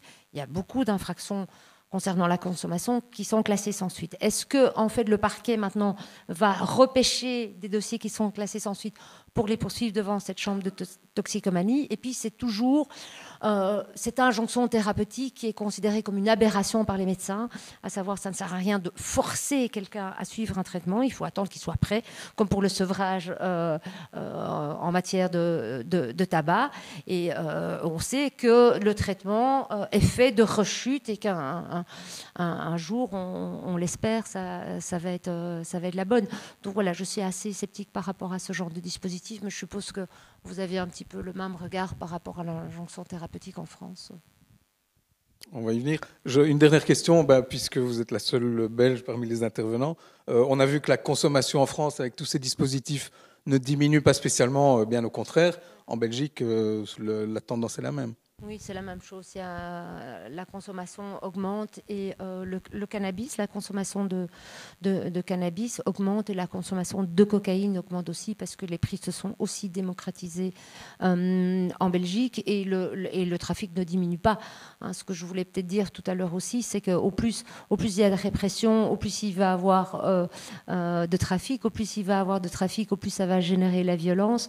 Hein, on voit ce qui se passe à, à Anvers. Hein, veux dire, c'est euh, des attaques à, la, grenade, ça vient nourrir le blanchiment d'argent, etc., etc., avec des économies parallèles qui mettent aussi en péril euh, euh, nos démocraties. Donc voilà. Ben, on va y venir avec Christian Benlagdar, justement, sur les, périls aux démocraties. Alors, l'économie des drogues, c'est quand même un, sujet assez fascinant parce qu'on se rend compte que bah, la drogue a beau être. Les drogues, c'est pas super de l'utiliser au singulier. Les drogues sont, un marché euh, mondialisé et sont finalement, euh, à l'illégalité près, un marché un peu euh, comme les autres. En tout cas, ces règles de fonctionnement sont les mêmes. Les acteurs fonctionnent de la même façon, de manière économiquement rationnelle. Alors, c'est difficile, évidemment, vu que c'est clandestin, de donner des chiffres. Bon, j'ai essayé d'en trouver. Après, ils sont peut-être contestables. Ça reste des estimations, mais ça donne quand même un peu le tournis. L'économie mondiale des drogues est estimée à 300 milliards de dollars et si elle était un pays, elle figurerait parmi les 40 plus grandes économies du monde. Alors, euh, je trouve ça euh, impressionnant, même si c'est si c'est pas juste, ça ne doit pas être loin à côté. Euh, comment une, une économie aussi énorme peut fonctionner dans la clandestinité? Oui, enfin, elle fonctionne dans la clandestinité, mais finalement, le, le- le début de chaîne et le bout de chaîne sont assez visibles. non, mais c'est vrai. Enfin, euh, euh, alors sur cette phrase, le je crois bout de chaîne, en tout cas, le, le début de chaîne, c'est quoi le début de chaîne, c'est la culture, de oui, coca oui, oui, oui, oui, la culture de la coca, euh, la culture du pavot. euh, alors il y a des questions euh, géopolitiques, euh, il y a des questions. euh, on en discutait là. euh, un grand trafiquant euh, de cocaïne colombien euh, s'est fait arrêter. Deux jours après, il est extradé aux États-Unis. Enfin, euh, à croire qu'il n'a pas commis de crime sur le sol. Bon. Euh, Donc euh, il y, a, quand même une géopolitique hy- hyper intéressante là-dessus. hein. Je, pense aussi à l'Afghanistan hein, et, euh, aux 70 000 familles hein, qui, vivent de la culture d'opium et qu'on nourrit les finances des, talibans, en- en- en- entre autres. Non, sur, cette question des, marchés des, stupéfiants, la prohibition augmente finalement la rentabilité euh, du commerce euh, de ce qu'on constate, hein, euh, non pas sur la culture, les paysans euh, gagnent euh, euh, légèrement plus que des cultures vivrières, mais vont pas s'enrichir. Euh, de l'autre côté, à la bout de chaîne, euh, celui qui, euh, euh, qui deal quelques barrettes ou quelques pochons euh, euh, de cocaïne ne va pas s'enrichir non plus. Par contre, tout- toute la sphère du milieu euh, marge, mais alors terriblement. Et encore une fois, c'est ceux-là qu'on voit jamais, si je comprends bien. euh, voilà. On les voit jamais, ils margent, ils, Ils sont pas productifs en plus. alors non, parce que c'est que des intermédiaires. Alors ils font du transport quand même. hein. Euh, ils font du transport. C'est eux euh, qui prennent les risques. ah, C'est eux qui. Alors, ils prennent jamais grand risque finalement parce qu'ils sont pas avec les, euh, les tonnes de cannabis ou les tonnes de cocaïne ou, euh, euh, les centaines de kilos d'hé- d'héroïne qui, transitent. Ils font travailler les autres. hein, C'est le principe de s'enrichir. hein. Et en, ça, oui, ça mime parfaitement le système capitaliste, mais de façon extrême. Extrême parce que euh, il n'y a pas de prud'homme, il n'y a pas de tribunal de commerce, euh, on fait ce qu'on veut. Euh, seule la violence euh, règle les litiges, finalement. Et du coup, on voit bien que la prohibition permet d'augmenter les marges, parce qu'il y a des risques quand même effectivement assez conséquents. On voit cet homme-là qui a été arrêté en Colombie. Bon, mais en même temps, voilà, c'est le système qui nourrit la rentabilité du système. Euh, et ça, bon, euh, alors aujourd'hui aussi, ce qu'on euh, observe, c'est la technostructure qui va se, greffer autour des, organisations criminelles du fait de la complexification des systèmes juridiques de, lutte. Je pense par exemple aux, avoirs criminels. La saisie des avoirs criminels, on en discutait entre nous tout à l'heure, a bénéficié de, de législations ré- récentes et on a vu opérer nombre d'avocats, nombre de financiers internationaux, euh, voilà, des, professions légales mais qui oscillent autour eh bien, du blanchiment d'argent parce que ça génère énormément d'argent finalement. Vous le citiez, hein, 300 milliards, ce chiffre est un peu, euh, surestimé, mais, euh, mais, peu importe. Mais il faut le blanchir. Et pour le blanchir, bah, on a besoin de juristes, on a besoin de financiers, on a besoin effectivement du système légal. Voilà. Alors moi justement, je suis très content d'avoir un économiste euh, spécialisé en matière de drogue parce que j'ai plein de questions justement sur le blanchiment aussi, mais notamment la, première qui me vient, c'est euh, j'ai appris avec un peu de stupéfaction qu'en Belgique et dans un grand nombre de pays européens, alors je ne sais pas si la France est concernée, mais une estimation du trafic de drogue figure dans le calcul du produit intérieur brut. Et je trouve ça euh, étonnant comme, comme info, non? Oui. Euh, Pourquoi est-ce qu'on fait ça et Oui, euh, à quoi en- ça sert En France, c'est moi qui le calcule et je donne ça. alors, je ne sais pas en Belgique, mais euh, Euh, c'est- 700 c'est- millions, 700 millions la dernière estimation. 700 millions. Alors, euh, j'étais sur deux, euh, 2,3 milliards tout stup euh, il y a quelques années, et là, c'est confidentiel, mais ça a nettement augmenté. Euh, oui, euh, Eurostat demande euh, aux pays d'intégrer euh, les activités euh, illicites ou dans un flou juridique, je pense à la prostitution par exemple, dans le calcul de la création de richesses. Euh, sous quel motif? Bah, Sous quel motif que c'est du commerce et que sur- surtout le consommateur en tire satisfaction? Alors on est dans un, dans un antagonisme un peu comme ça. Bon, alors la France n'a pas voulu inclure la prostitution sous prétexte que l'échange n'était pas volontaire, que la prostituée était contrainte. ce qui occulte certainement une partie du marché, mais ce n'est pas le débat. L'Italie s'est empressée, effectivement, de fournir des estimations extrêmement larges de son trafic illicite et de sa production de richesses illicite. Alors la question c'est pourquoi? Et c'est terrible, c'est que plus vous êtes riche, plus vous pouvez emprunter à des taux bas sur les marchés financiers, euh, plus vous rentrez dans les clous de Maastricht. Et oui, bien sûr. Alors, nous, c'est histoire de 0,5-0,7% du PIB. Retenez pas ce chiffre, c'est certainement pas ça. Mais si vous arrivez à estimer euh, que c'est 1 ou 2% du PIB, c'est énorme. Mais l'État est schizophrène en la matière quelque part. Il, réprime et il interdit euh, un commerce à marché. Et en même temps, euh, il doit, je suppose, euh, s'en réjouir quand les chiffres sont bons, parce que ça permet ce que vous venez de dire. Alors, on, on va pas aller, on va pas étonnant. alors que l'État soit schizophrène, ça c'est Façon de parler, c'est la mauvaise acception du mot schizophrène. Mais en tout cas, il est contradictoire, effectivement, euh, paradoxal dans, ses injonctions. Euh, est-ce qu'il se réjouit finalement d'estimations hautes? Je ne le pense pas, parce que encore une fois, il faut comparer euh, les coûts que ça génère, les dommages sociosanitaires que ça peut générer du fait de l'illégalité. Hein, mhm et euh, ce que ça rapporte euh, en, point, de PIB. Bon, Mais on ne peut pas nier que le PIB est quand même euh, presque la mesure de toute chose dans le capitalisme. Oui, oui, absolument, absolument. Alors on essaye de sortir de cet indicateur parce que si, enfin, si on rentre là-dedans, prenons, prenons les impacts climatiques de nos productions et là le PIB va chuter largement. Mais c'est un autre débat. Non, non, mais par exemple que, que l'État français demande aux prostituées françaises de payer leurs impôts sur le revenu issu de leur activité, tout en alors c'est pas que c'est interdit, mais euh, en, en, légalisant pas l'activité non plus. Enfin, ça aussi, c'est peut-être paradoxal.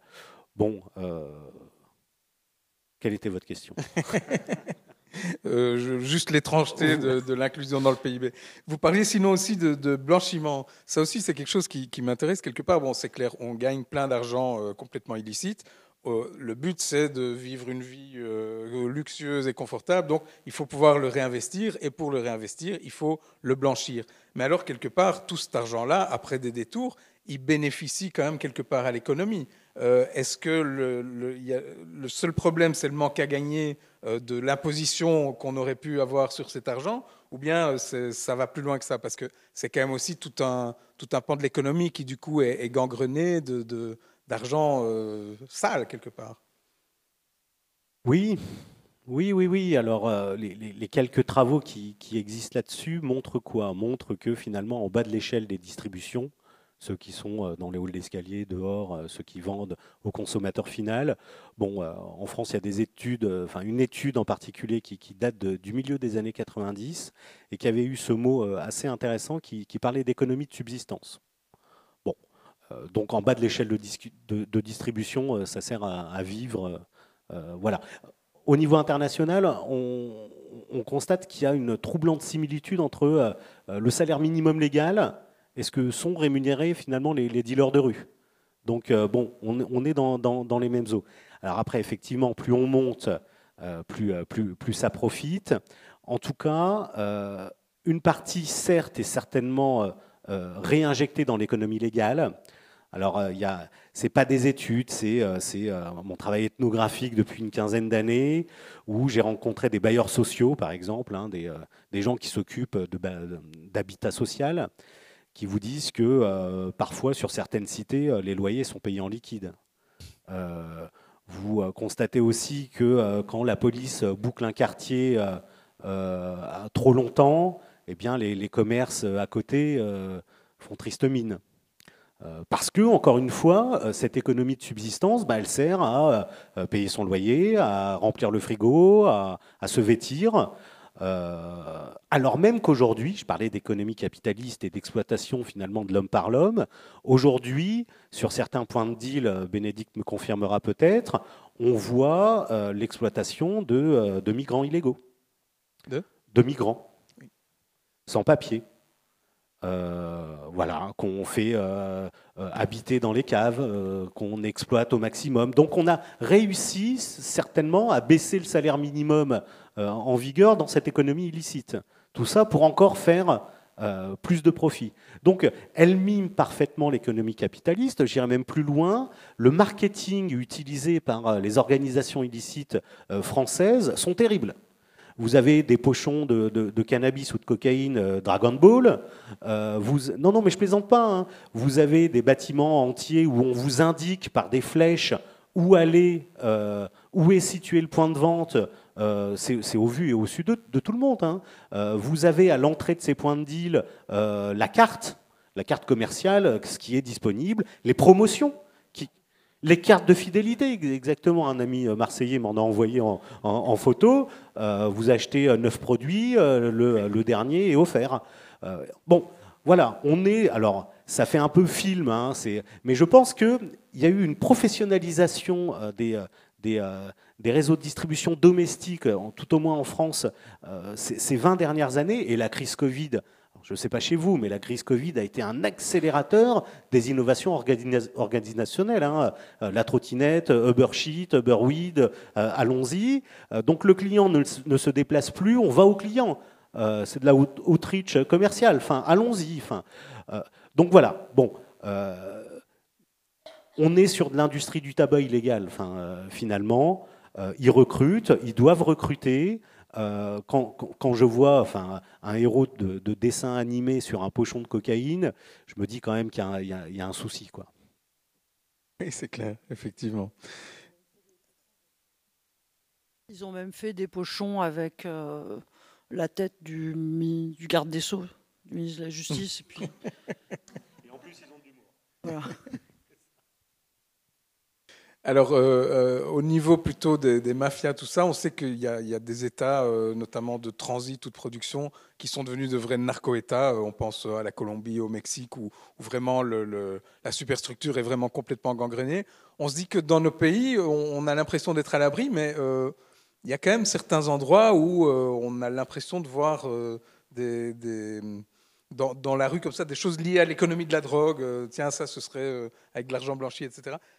Où est-ce qu'on en est? Est-ce qu'il y a des estimations de tout ça de, euh, à quel point, dans quelle mesure l'économie illégale euh, grignote quelque part euh, l'économie blanche? C'est extrêmement difficile à dire. hein, sur les phénomènes mafieux italiens, on voit bien qu'il y, a- une porosité entre le, légal et, l'illégal, du fait effectivement de la nécessité de blanchiment, mais du fait aussi des, règles du jeu qui sont pas faciles, mais qui sont, qui sont contournables. Euh, non, un- une des grosses conséquences, me semble-t-il, euh, euh, mais je parle sous, sous- sous le contrôle de, de Christine et, de Bénédicte, euh, c'est la corruption. Euh, Il y a de l'argent, il y a peut-être des fonctionnaires qui n'en ont pas assez, euh, qui ont du pouvoir, petit ou grand, peu importe. Euh, le, le problème de, de ces masses d'argent, c'est la corruption. Tout, alors tout le monde n'est pas corruptible, mais euh, on voit bien que euh, bon, euh, il y a- il y a d'autres cas, d'autres affaires en France qui sont pas encore jugées, donc on peut difficilement en parler. Mais quand on voit des responsables policiers de très haut rang en- engrainés dans des affaires stupes qui sont certainement sur aussi fonds de guerre des polices, douane, euh, bon, voilà. Euh, les, mondes sont poreux. euh, L'argent a beaucoup de pouvoir. Euh, alors c'est une des conséquences, hein, c'est une des con- conséquences de, notre immobilisme, hein, de notre euh, statu quo, c'est que euh, euh, le, citoyen lambda que je suis con- constate une, certaine décrédibilisation de la loi finalement. Enfin, c'est quoi la loi? On, revient, on revient là-dessus. La loi est faite pour protéger les, populations, mais en fait, non. Enfin, la, loi, tout le monde la bafoue. Euh, L'usage de drogue, c'est, enfin, peut-être que je me trompe, mais j'ai plus l'impression qu'on soit déviant quand on se drogue aujourd'hui. En France, on a 5, 5 millions de consommateurs dans l'année. Euh, c'est pas un comportement marginal. Et il n'y a pas 5 millions d'interpellés, il n'y a pas 5 millions de personnes qui ont des problèmes avec la police, il y a juste une catégorie comme, euh, comme Bénédicte euh, le, rappelait. Alors ça, ça pose problème. Ça, ça pose problème parce que finalement, qui a intérêt à ce que la loi change? Bah, Des gens qui n'ont pas le droit de vote. Des gens qui, qui n'ont pas de capital euh, symbolique assez fort pour pouvoir s'exprimer. Euh, effectivement, enfin, euh, alors tu disais, toi, tu t'es jamais fait interpeller. Moi, ça, m'est déjà arrivé euh, plus, d'une fois. Mais ceux qui auraient intérêt, le plus intérêt finalement, à une modification de la loi en matière de cannabis et de cocaïne et de lutte contre les trafics, c'est ceux qui subissent le plus les trafics et c'est eux qui n'ont pas le pouvoir de parole. Du coup, voilà. Vous êtes, vous êtes euh, euh, blanc, euh, à, à revenu moyen, dans des quartiers sans problème. Vous voyez pas où est le problème finalement. Et quand on vous dit qu'il faut changer la, la loi sur la drogue, ah bon, mais pourquoi? J'ai pas de problème moi avec cette loi-là. Ah bah oui, mais c'est toujours les autres, et les autres ben, n'ont pas voix au chapitre. Et ça, ça c'est coûteux. Ça, je trouve que ça, c'est coûteux. Quand j'entends nos responsables, et certainement tu les as eus aussi, Bénédicte, euh, qui, qui- nos responsables politiques qui nous disent non, non, mais arrêtez, arrêtez. Pour l'instant, tout, va- encore bien. Euh, laissons les choses comme ça. Comment on va faire? Vous allez donner un coup de pied dans la fourmilière, et les gens qui, euh, gagnent de quoi vivre, qui remplissent leur frigo, euh, qu'est-ce qu'ils vont faire derrière? Donc le discours, c'est laissons les gens dans des activités illégales, laissons les gens risquer eh ben, d'être attrapés par la police, de tomber malades. Enfin, laissons les, en- les gens dans, dans- dans des zones grises parce qu'on ne sait pas quoi en foutre finalement. Quoi. Et ça, mais dans, dans la bouche de responsables politiques, ça me, euh, ça m'érisse en fait. Bon, on a assez parlé problèmes, parlons peut-être solutions. Euh, comment faire autrement? Euh, ben, Je suppose que personne ici euh, ne serait contre. On va, on va distinguer plusieurs, plusieurs étapes ou plusieurs étages. Euh, la décriminalisation. Donc, euh, ben, je me tourne vers la juriste. Euh, en quoi ça consiste exactement Et c'est aussi toujours une mesure dont on se dit, elle est très facile à mettre en place et ça coûterait pas grand-chose. Est-ce que c'est une idée ou est-ce que ça se vérifie? Oui, tout à fait. Il faut peut-être juste distinguer la, la dépénalisation et la décriminalisation. La- J'ai jamais réussi tout à fait, donc je suis tout oui. Oui, même si bon, voilà, il y a des controverses entre juristes et puis euh, c'est pas tout à fait la même chose dans le monde euh, anglo-saxon, mais donc la dépénalisation, c'est le fait de diminuer les peines face à un comportement. Donc je vous donne un exemple, par exemple le vol qui est puni maintenant de maximum 5 ans d'emprisonnement, ben, on décide de le punir de maximum 3 ans d'emprisonnement. Ça c'est la dépénalisation. hein. Le, mot, euh, le mot contient peine. La décriminalisation, ça c'est le fait de faire en sorte qu'un comportement ne soit plus criminalisé. Donc le comportement ne constitue plus une infraction pénale et donc forcément on ne peut plus lui appliquer de peine. C'est ce qui s'est passé au Portugal où ils ont décriminalisé donc euh, tous les comportements qui entourent l'usage, la détention, l'achat, euh, la culture. Mais on peut éventuellement prévoir d'autres types de, de sanctions. Et ce qui s'est passé au Portugal, ce ne sont plus des sanctions pénales, c'est des sanctions administratives. Alors il y en a qui disent oui, mais à quoi ça sert de remplacer des sanctions, administra- des sanctions pénales par des sanctions C'était administratives? ma prochaine question. Pourquoi est-ce que c'est pas Oui. juste Bien sûr, on peut très bien décider que la, détention, la, la culture, l'achat euh, de cannabis ou d'autres drogues en vue de consommation personnelle ne constitue plus une infraction punta de lane. On n'est pas obligé de mettre autre chose en place. Euh, je pense que c'est de nouveau ce ré- ça, cet instrument de réassurance sociale. On a toujours besoin de. Rassurez-vous, ça Ah reste oui, quand même un tout petit peu interdit. Ça reste, quand même, euh, ça reste quand même une infraction. Maintenant, il y a toute la symbolique de sortir du pénal, comme je disais tout à l'heure, et comme tu l'as dit aussi, je crois, euh, Bénédicte. Ça veut dire que c'est plus des, c'est plus des arrestations euh, judiciaires, c'est plus des, des- des gardes à vue. Euh, voilà, c'est toute la machine pénale qu'on ne peut plus mettre en, route. Et donc, au Portugal, c'est des sanctions administratives. Et c'est essentiellement soit en gros, on fout la paix à l'usager quand il voit qu'il n'a aucun problème. Quand il y a un problème de dépendance, ben, on essaye doucement de le, tirer vers le secteur des soins. Voilà. Mais on sort du pénal. Moi, je trouve que la symbolique est très, très importante. Enfin, c'est pas que de la symbolique.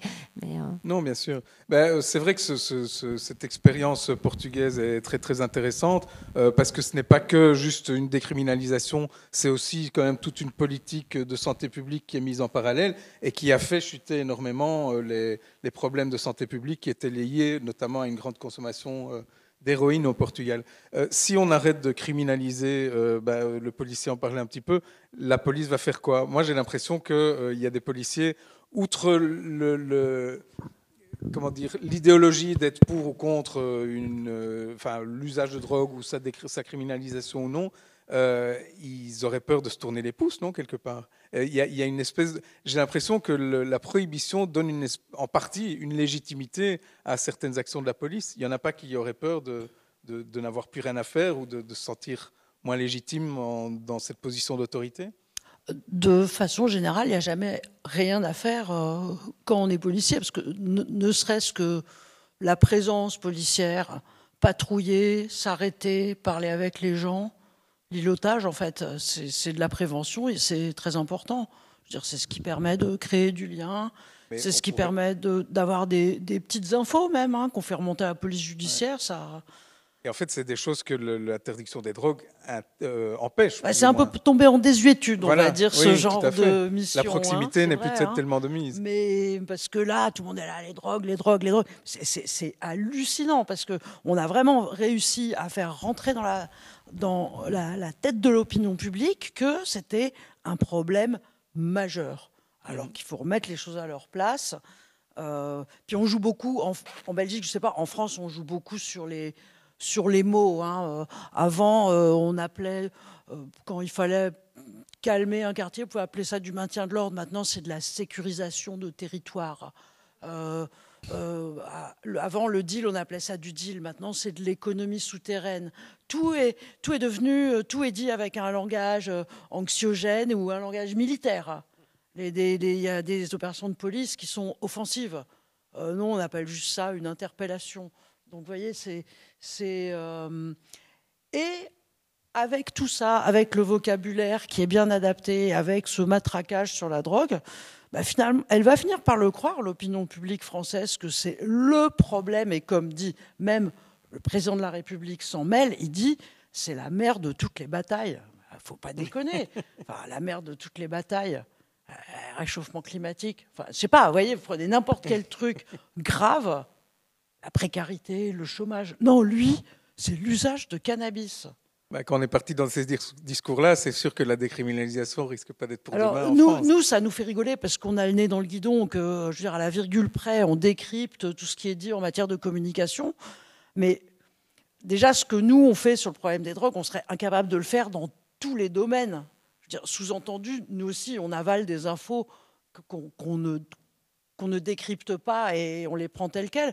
Et sur les drogues, bah, voilà, l'opinion publique, elle, elle va finir par être conquise par l'idée que oui, ces salauds de consommateurs, faut vraiment les, les attaquer au portefeuille, voire les mettre en prison parce que c'est les complices des trafiquants. Et... Mais donc il y a peut-être encore quelques années d'éducation inverse à faire. Mais non, mais euh, ce qui est terrible, c'est que bon, moi j'ai un peu de recul sur tout ça. Ça fait quand même très longtemps que je, je m'intéresse au problème et j'ai gardé des vieux articles euh, des années 90 euh, et j'ai l'impression que euh, on va pas dans le bon sens quand même. Ça se radicalise plutôt.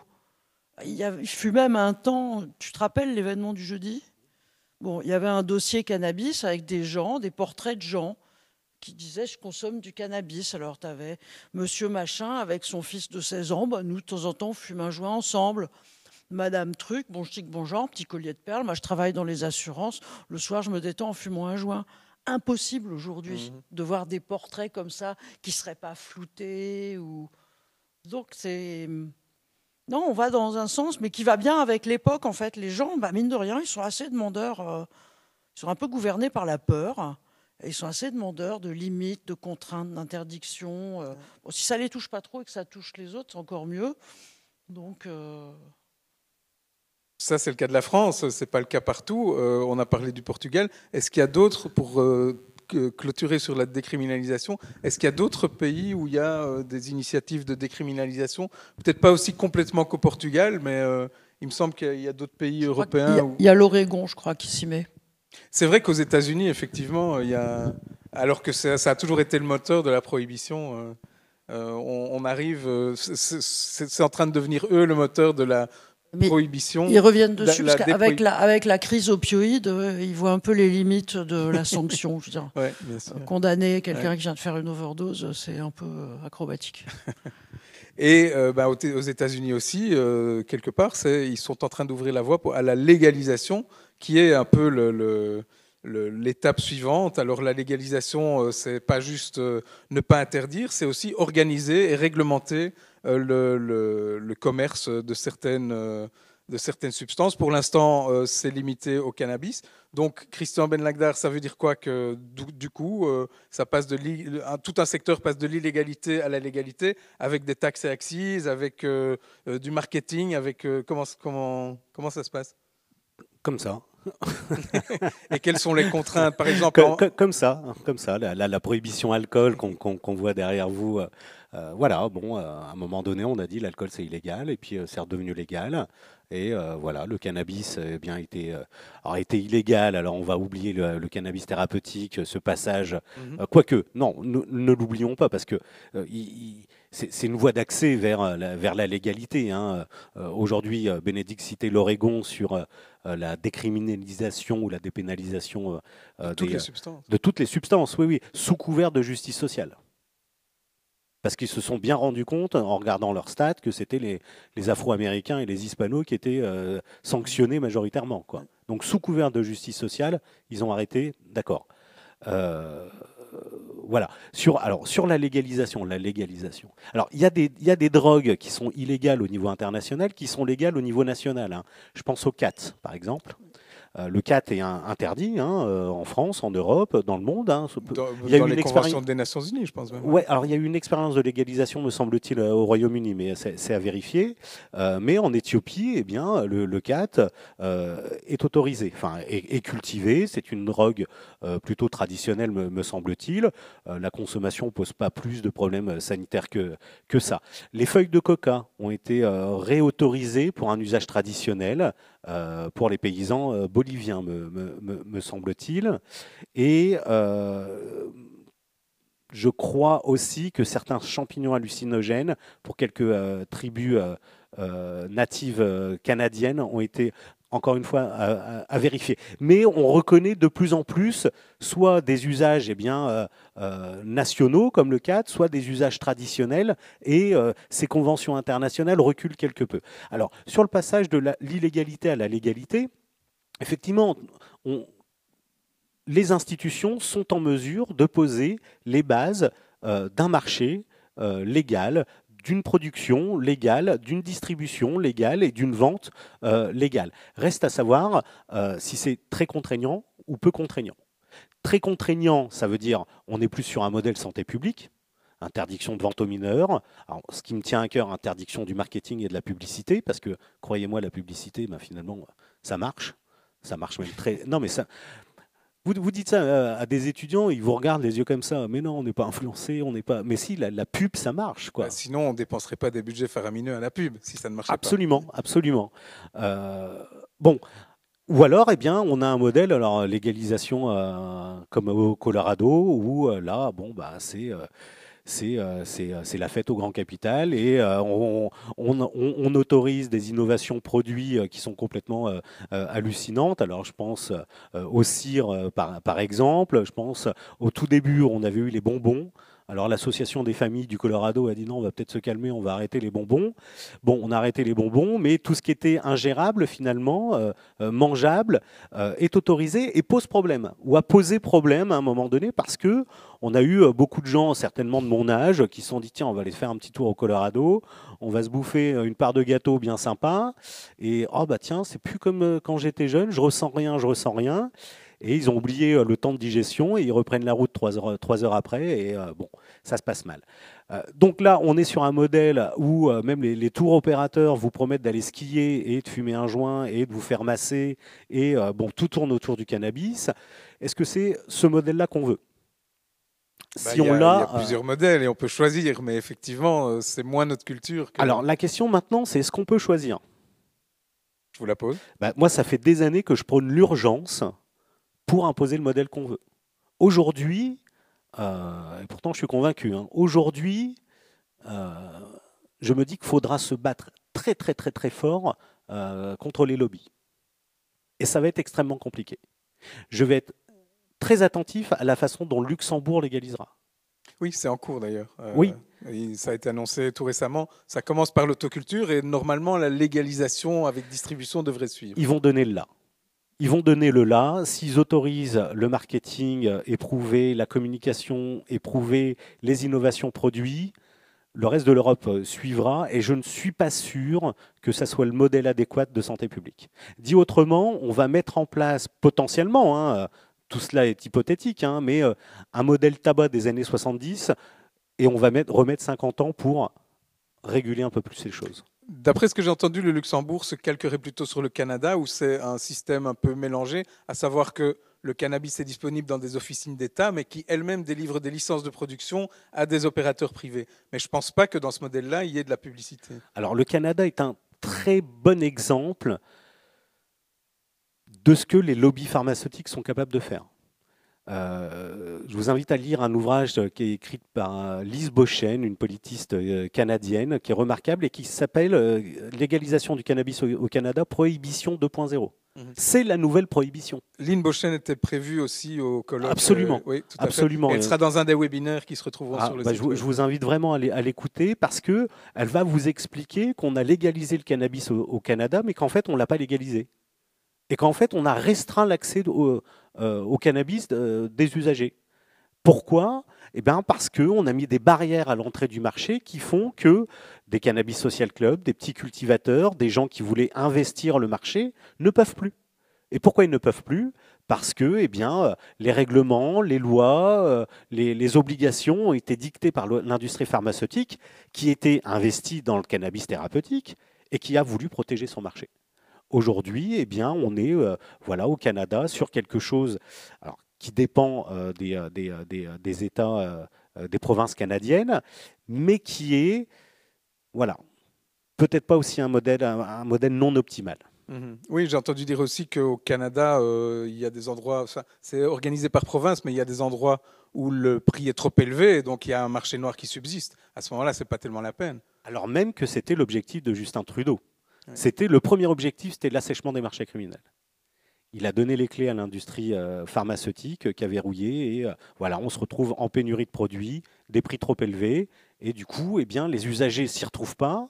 Le marché criminel, bon, bah, se demande un peu ce qui se passe. Voilà, on n'a pas trouvé les solutions.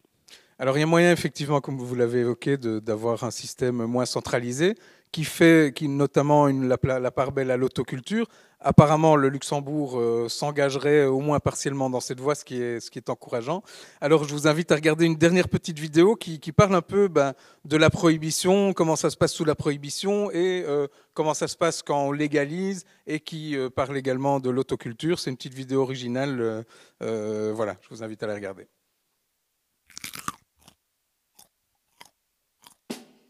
Lorsque les carottes étaient formellement interdites par la loi, si malgré tout vous vouliez en consommer, parce que vous en appréciez les vertus, vous n'aviez pas beaucoup d'options. Bon, si vous aviez la main verte, vous pouviez toujours en faire pousser vous-même. Peut-être que l'une de vos connaissances partageait ses récoltes avec vous. Vous pouvez vous en procurer. Et sinon, il vous restait la rue. Quelle que soit l'option choisie, vous preniez des risques. Car la culture, le trafic, la vente, la possession et la consommation de carottes pouvaient engendrer des sanctions pénales. Ainsi, prétextant des raisons de santé publique et de sécurité, l'État consacra à la répression des budgets colossaux. La carotte rendrait paresseux, déclencherait des psychoses, créerait des addictions et entraînerait la consommation d'autres légumes prohibés. Pourtant, si l'usage de la carotte n'est pas forcément bon pour tout le monde, connaissance de ses effets, médicinaux comme récréatifs, remonte à des milliers d'années. La prohibition des carottes eut les mêmes résultats désastreux que celle du jus de betterave aux USA quelques décennies plus tôt. Apparition de production frelatée, de cartels, corruption, renforcement des inégalités sociales, persécution des minorités, surpopulation carcérale, marché noir foisonnant, cherchant toujours à accrocher ses clients. Devant cet échec cuisant, L'État se tourna vers ses voisins pour jeter un œil sur leurs copies et s'inspirer librement. Alors, sans froisser les monopoles en place, il se dit qu'une solution serait de mettre les carottes au même rang que le jus de betterave ou les asperges. Ça y était On pouvait enfin se procurer légalement des carottes Par contre, en faire pousser soi-même n'était toujours pas acceptable, ni toléré. D'énormes multinationales se sont rapidement emparées de ce nouveau marché croquant. La carotte fut déclinée à toutes les sauces. Des affiches gigantesques prônaient telle ou telle nouvelle variété de telle ou telle marque. L'omniprésence de la publicité amplifia le phénomène, surtout chez les jeunes. Face aux protestations et incapable de gérer les producteurs, l'État appliqua la seule mesure qui lui semblait efficace. Obligation pour les fabricants de mentionner sur le produit qu'il était nocif pour la santé. Les taxes augmentèrent peu à peu, comme ce fut le cas pour les asperges, n'enrayant en rien la consommation et enrichissant toujours plus une poignée d'individus. Pendant ce temps, des citoyens majeurs, informés et responsables, s'étaient organisés en club privé, le Carotte Social Club. Basé sur la transparence, le club a pour unique but de répondre aux besoins de ses membres. Que chacun puisse accéder à des carottes biologiques de qualité, tracées de la graine jusqu'au produit fini. Les planteurs de carottes, alors souvent issus du marché noir et forts d'une grande expérience, font pousser leurs récoltes en fonction de la consommation des membres. Le profit n'est pas un objectif. Le montant du prix de la carotte est fixé par les membres entre eux, afin de répondre aux réalités de chacun. Le club permet aussi la rencontre, notamment par la mise en place d'événements réservés aux membres ou non. Entre partage et échange, le tissu social se recrée. Un peu partout fleurirent des clubs. Les plus grands comprenaient près de 400 membres, un maximum. Lorsqu'enfin l'État ouvrit les yeux sur le modèle des clubs et sur leur impact positif en termes de santé publique, ils purent se déployer. De nombreuses collaborations se mirent en place tant pour la transformation des produits que pour la recherche pharmaceutique, que l'État décida de confier à ces universités renommées, bénéficiant ainsi des fruits de leurs découvertes. Une foule de nouveaux emplois apparurent. Les clubs purent ouvrir des comptoirs avec des accueillants en permanence, des secrétaires, des spécialistes du contrôle de qualité, des gestionnaires logistiques et des professionnels en information et réduction des risques. Ça y était Carotte Social Club, Cannabis Social Club, ce n'est pas du produit dont il s'agit ici. Agissez. Reprenez le contrôle. Ne le laissez pas à ceux qui n'ont pas l'intérêt collectif comme objectif. Unissez-vous. Plus d'infos sur tiretonplan.be.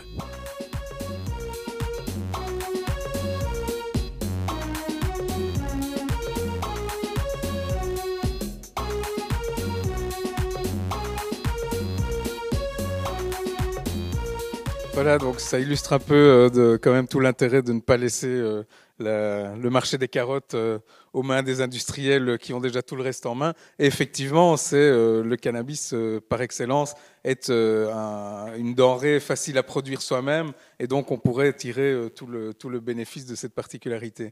Euh, on est un petit peu pressé par le temps, donc on va pas s'apesantir malheureusement sur le, beau sujet des cannabis social club qui mériterait quand même presque un débat à lui tout seul. On oublie parfois, vu la place de leader ou de pionnier quelque part prise par le cannabis, qu'il y a toute une série d'autres substances qui sont euh, parfois déjà décriminalisées, mais que certains parlent aussi à terme. Après, sans doute le cannabis euh, qui, qui fait figure de- d'expérience, euh, mais euh, certains euh, estiment qu'il faudrait euh, non seulement décriminaliser l'usage de toutes les drogues, mais aussi les légaliser. Alors là, euh, c'est plus difficile à imaginer euh, parfois. Euh, il y a trois grandes catégories de, substances stupéfiantes, on va dire. Les stimulants comme la cocaïne et les amphétamines, les dépresseurs comme l'héroïne, les opiacés ou le GHB également, et puis les psychédéliques, les champignons hallucinogènes, le LSD et la MDMA, l'ecstasy est classé parfois là-dedans. Alors, euh, comment est-ce qu'on ferait à terme pour ces substances-là? Est-ce que c'est plus compliqué? Est-ce que, euh, bah, forcément, ça, doit être en fonction de la substance et de ses effets, mais est-ce que c'est tout simplement envisageable? Moi, je pense que le, plus urgent, c'est quand, même, euh, quand même le cannabis parce que ça représente la masse, euh, la, masse euh, la plus importante euh, du trafic et surtout de la consommation. On y travaille. Ensuite, sur les autres, sur les autres drogues, moi, j'ai pas d'idée euh, préconçue. Bien sûr que oui, ce serait mieux que les gens puissent acheter euh, euh, de l'héroïne, sachant ce qu'ils vont prendre, sans prendre le risque d'avoir une héroïne coupée au fentanyl, ce qui existe de plus en plus. C'est le cas je- notamment dans certains programmes de, de traitement de substitution où on donne de l'héroïne médicalisée, mais ça reste des, des- des petits, de- des petits projets expérimentaux. Ouais, Ce après, n'est pas un marché. J'imagine, mais c'est vraiment, euh, enfin, c'est ce que j'imagine, quoi, euh, que ce serait un marché régulé avec tellement de contrôle euh, pour y accéder que je sais pas. En revanche, en parlant des psychédéliques, C'est en train de se faire. Il, il pourrait lâcher du lest là-dessus parce que d'abord, le psychédélique, c'est pas absolument pas toxique. Le LSD, c'est zéro toxicité Ni euh, addiction d'ailleurs. et zéro risque d'addiction. C'est-à-dire le LSD, il vient se mettre dans les récepteurs euh, où normalement se met la sérotonine. Une fois qu'il a fini d'agir, il est catabolisé, il n'y a plus rien. C'est zéro, c'est vraiment zéro toxicité. La psilocybine, c'est zéro toxicité. Mais de plus en plus pour les psychédéliques spécifiquement, il y a une voie de médicalisation, une voie thérapeutique qui est en train de s'ouvrir. C'est toujours un peu le, le, je me cache derrière mon petit doigt de toujours mettre en avant. Et pareil pour le cannabis, le côté thérapeutique. On peut aussi dire, et ça c'est un mot qui est presque devenu tabou, il y a des gens, ils prennent du cannabis ou des psychédéliques ou de l'héroïne ou de la cocaïne par plaisir. Non. Parce que ça leur fait du bien. Voilà. Et ils sont pas malades et ils sont et tout va bien. Et, c'est très bien qu'on commence à parler de la psylo et du LSD et de la MDMA. D'ailleurs, ça fait très longtemps qu'on en parle pour les syndromes post-traumatiques et tout. Mais il y a des gens, ils veulent juste euh, se mettre bien avec ça et, rien soigner, quoi. C'est quand même là aussi la grande masse des, des, usagers qui et voilà, et tout ça pour dire que ces molécules-là, en particulier, ne sont ni toxiques. C'est-à-dire, Elles sont toxiques ni pour le cerveau, ni pour le foie, ni pour les poumons. euh, À l'exception de la MDMA où il faut quand même faire Si, elle est- attention. la- MDMA, enfin, elle est faut un pas peu- exagérer, on va dire. Elle est, un, elle est un, un- un peu, euh, elle est un peu toxique. Mais les, les- les hallucinogènes que vous avez cités, Oui. les champignons, le LSD, Christian Benlagdar, vous verriez euh, des, des guichets le samedi soir pour euh, aller chercher sa MDMA avant de sortir en boîte? Allez. non, mais ça, ça rejoint euh, la, la question de la dangerosité des drogues. É- Évidemment, quand vous avez euh, des études internationales bien conduites qui montrent que les champignons euh, sont très peu dangereux, euh, se pose la question euh, de leur interdiction finalement. Enfin, euh, euh, bon. Euh, ce- ceci étant dit, il y a des collègues, hein, euh, des scientifiques qui travaillent à euh, envisager, imaginer effectivement des cadres sécurisés d'usage de toxiques, toutes toxiques. hein, bon, je, pense, à un médecin canadien qui s'appelle Aden, Eden, je ne sais plus son prénom, voilà, qui nous dit Bon, si quelqu'un veut faire l'expérience de soi, si quelqu'un veut faire euh, une expérience psychédélique, pourquoi ne pas envisager euh, euh, une approche par les pairs, dans un cadre sécurisé, confortable, où la personne eh bien, consommerait des toxiques en toute légalité? Voilà, enfin, la, question, elle est aussi, je pense qu'on peut, qu'on peut l'envisager. Effectivement, se, se- se faire un shoot d'héroïne, euh, enfin, c'est pas conseillé, il faut, faut, faut- vaut mieux pas le faire. Euh, euh, mais si quelqu'un veut le faire, est-ce qu'aujourd'hui, on est en mesure de dire, eh ben, il va pas le faire? Euh, Non, Non, on constate que non. on est d'accord. Pourquoi pas l'accompagner? Le chemin sera long. Le chemin, je crois très fort. Alors, euh, je crois très fort euh, au bouleversement que, va créer euh, ou qu'a créé la réduction des risques. Euh, je crois que la réduction des risques a, a cassé et qu'elle va casser de plus en plus euh, le côté dangereux de l'usage de stupéfiants. C'est son fondement, hein, finalement. S'il ne reste plus que le stupéfiant en tant qu'élément dangereux, il est contrôlable. Euh, c'est vrai que c'est euh, tout le contexte, tous les alentours qui créent aussi le dommage socio-sanitaire. Si, les dommages socio-sanitaires autour de l'usage disparaissent, eh bien la dangerosité euh, tend, tend à diminuer. Si la dangerosité tend à diminuer, son acceptation, alors par l'opinion publique, et l'opinion publique, Dieu sait qu'elle est importante, mais son acceptation par l'opinion publique et, in fine, par les pouvoirs politiques, pourrait cheminer. Mais euh, c'est du conditionnel. L'au- l'au- L'autre idée, et, euh, et qui, est, qui est malheureuse, mais c'est une, une thèse sur laquelle je travaille à l'heure actuelle, qui va certainement faire évoluer euh, les choses de façon peut-être beaucoup plus rapide qu'on qu'on va ne le penser, c'est la récupération par le marché de cette idée de réduction des risques. Aujourd'hui, on a un marché de la réduction des risques du cannabis. Efficace ou pas efficace, hein. mais tout le monde est enclin à vous vendre un testeur de THC, un testeur de, terpènes, etc. etc. que ça marche ou, que ça ne marche pas. Hein. Aujourd'hui, euh, si on regarde par exemple, alors j'ai été effaré, il y a trois casinos aux alentours, je ne savais pas que les jeux d'argent étaient aussi euh, euh, libéralisés en, Belgique, mais les opérateurs de, jeux d'argent et de hasard en ligne créent eux-mêmes leur dispositif de réduction des risques. Ce qui crée de l'acceptation politique trois fois plus fort. Vous pouvez faire de la pub, ça pose aucun problème, vu que vous êtes en mesure de limiter les risques liés à la pratique et ce phénomène-là, qui est émergent, c'est pour ça que c'est un, début de thèse sur lequel je, travaille, ce, phénomène de récupération de la réduction des risques par le marché, par les intérêts privés, va faire que l'usage de toxiques sera de plus en plus accepté dans le futur. Toxiques dont certains ne sont même pas toxiques, on vient de le voir. En plus. Oui, et puis euh, surtout qu'il y a un usage de toxiques qui est déjà complètement accepté, c'est quand même celui de l'alcool. Hein. Euh, certainement. Qui, répond d'ailleurs, alors lui pour le coup, qui est toxique, qui a un potentiel addictogène euh, qui est la vérifié, la substance en tout cas qui fait le plus de dommages dans la société, dans nos sociétés. Consommation de masse aussi, donc.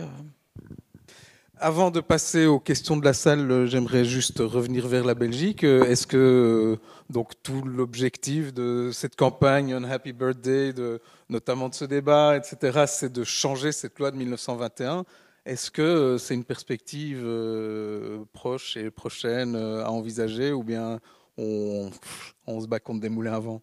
En tout cas, je l'espère que c'est pour bientôt. Il y a quand même une proposition qui a été déposée au Sénat pour, à tout le moins, discuter de la possibilité de, réviser la loi sur les drogues. Alors évidemment, on discute beaucoup, il faut voir si ça va déboucher sur quelque chose. Alors, pour euh, rebondir sur ce que Bénédicte et Christian euh, ont dit. Moi, l'urgence, c'est évidemment la décriminalisation de l'usage de toutes les drogues. Ça, je crois que c'est vraiment l'urgence fondamentale. Euh, ensuite, c'est la réglementation. et je préfère utiliser le mot réglementation que le mot légalisation, parce que légalisation, c'est tout simplement le fait d'autoriser un comportement, la réglementation, c'est vraiment une prise en charge par l'État. À savoir que, comme tu l'as dit, avec des conditions, l'interdiction de la publicité, l'interdiction de la, conduite sous influence, l'interdiction de vente aux mineurs, etc., etc. Et ce que je trouve intéressant, c'est que donc ce, modèle s'oppose à la libéralisation, comme on peut l'avoir ailleurs, et qu'en en fait, on parle de libéralisation ou de dérégulation. Donc, je trouve ça intéressant euh, d'opposer justement réglementation, libéralisation, libéralisation étant vue comme dérégulation, pardon, il commence à, être tard, euh, à savoir que l'État ferme les yeux sur la manière dont les gens euh, vont s'approvisionner des drogues. Ce qui est possible aussi au sein des conventions internationales, c'est de mettre en place des expériences, euh, des expériences à titre scientifique, à titre expérimental. C'est ce qui s'est passé en Belgique avec le projet Tadam à Liège, à savoir que pendant deux ans, on a euh, délivré de l'héroïne, enfin c'est pas de l'héroïne, c'est la diacétylmorphine, euh, pour essayer de stabiliser, et ça a très bien fonctionné, on n'a eu aucune overdose, on a stabilisé les usagers. Malheureusement, ce projet devait euh, se, pérenniser et se transformer en, en, expérience définitive, et le politique n'a pas suivi.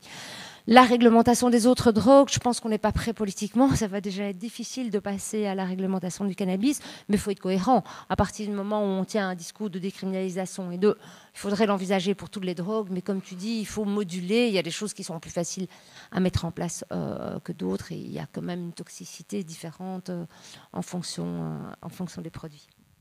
Merci beaucoup. On va peut-être laisser s'exprimer la salle. Euh, avant, juste avant ça, j'aimerais signaler que euh, si vous voulez savoir comment euh, légaliser ou réglementer le marché du cannabis en Belgique, eh bien, la Féditoise bruxelloise a sorti un positionnement cannabis, donc un projet de, réglementation du, du cannabis compte tenu des spécificités de la Belgique et euh, des, sensibilités euh, du secteur euh, qui intervient en drogue et toxicomanie. Donc ça, c'est un petit, fascicule résumé que vous pouvez prendre en sortant sans problème. si vraiment vous voulez creuser la question, c'est le résumé de tout un projet beaucoup plus élaboré qui, est disponible en ligne. Voilà. Il y a un micro-baladeur. N'hésitez pas à vous en emparer.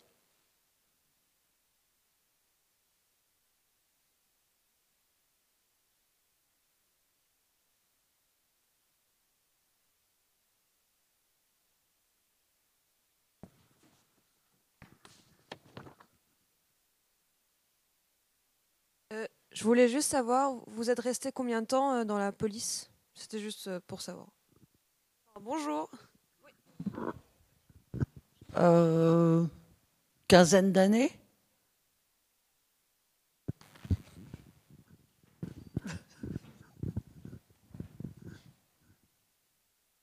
Euh, je sais pas si ça... Oui, ça fonctionne. Ok. Euh, en fait, moi, je suis dans le domaine médical et du coup, ça m'a fait pas mal réfléchir parce que dans le domaine médical, justement, on a beaucoup un rôle de barrière aussi entre les patients et euh, l'accès à certaines substances. je commence juste à travailler au projet Lama, donc ça, je ne vais pas m'engager. Je ne connais pas encore à fond, ça fait juste un mois. Mais à côté de ça, dans ma pratique au quotidien, je rencontre souvent des usagers de benzo, par exemple. Et il y a quand même toujours une approche assez paternaliste de la médecine, mais euh, la plupart des gens ne savent pas ce qui est bon pour eux. Euh, par exemple, dans la consommation de benzo, par exemple, il y a plein de gens qui en demandent. Alors les benzodiazépines, ce sont, euh, sont par exemple, l'alprazolam, le Xanax, des choses comme ça, ce sont des, relaxants, on en donne contre l'anxiété. Euh, ça relaxe aussi au niveau musculaire. Et on s'est aperçu, de plus en plus, c'était très prescrit, euh, notamment chez les personnes âgées qui avaient du mal à dormir, ce genre de choses. Et puis on s'est aperçu en fait que ça avait des tas d'effets euh, nocifs, que sur le long terme, ça provoquait des pertes de mémoire, que chez les personnes âgées, ça provoquait des chutes. Et donc maintenant, on essaie de réduire beaucoup l'usage des, benzo. effectivement, il y a de l'accoutumance, c'est-à-dire que c'est efficace pendant deux semaines, on dort très bien, on est très relax. Et après, il y a des syndromes, euh, ça fait beaucoup moins d'effets. Et il y a des syndromes de sevrage où on peut faire des crises d'épilepsie.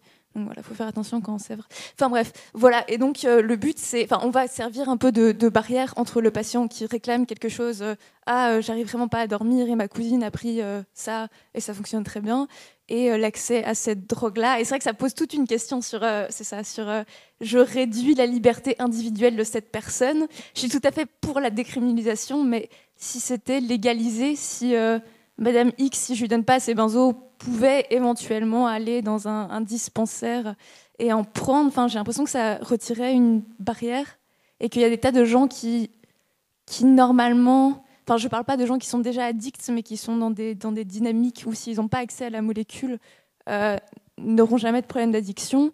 Euh, voilà, les benzodiazépines sont réglementées, non? Oui, mais, c'est pas, mais on ne peut pas aller. S'il n'y a pas de prescription médicale, euh, tout le monde ne va pas aller à Ribocourt pour acheter ses benzos. Quoi. Alors, dans les pays qui ont légalisé le cannabis, il y a certains pays, effectivement, on a observé un pic de curiosité tout au début de la légalisation. Et après, la consommation, elle a complètement repris son, cours euh, normal, vous voyez. Et en fait, de façon générale, la drogue, c'est plus une affaire de, de demande que d'offre. C'est pas parce que l'offre va être plus facile que, ça créera plus de consommation. Mais si, par exemple, si vous buvez pas d'alcool, bon, vous pouvez passer devant le rayon alcool dix fois en faisant vos courses, vous n'allez pas en acheter. Si demain on vous dit euh, la méthamphétamine est en vente libre, euh, vous n'allez pas forcément vous précipiter pour essayer. voyez Donc c'est effectivement une possibilité. Effectivement, il faut accepter que le risque zéro n'existe euh, pas. Hein. Mais c'est vraiment, c'est à la marge, quoi. Ça ne fait pas des booms de consommation il y a assez de pays qui ont légalisé pour qu'on puisse l'observer. Ce qui me fait un peu peur, c'est avec des molécules. Enfin, il y a des molécules qui sont vraiment très puissantes. Par exemple, le fentanyl, c'est des gens. Enfin, voilà, on a commencé à en prescrire. le fentanyl existe déjà, c'est déjà un médicament. Oui, bien Donc en fait, c'est un médicament qui est détourné, comme plein de médicaments, comme la morphine, comme la codéine, comme plein de médicaments. Donc de toute façon, ce sera toujours considéré comme un médicament et on ne va pas légaliser le fentanyl. Fentanyl, c'est déjà un médicament classé comme stupéfiant, ordonnance de 28 jours, euh, pas renouvelable. Donc là-dessus, ça change. En tout cas, sur les médicaments, ça ne changerait rien. Et, c'est ce qu'on se disait un peu.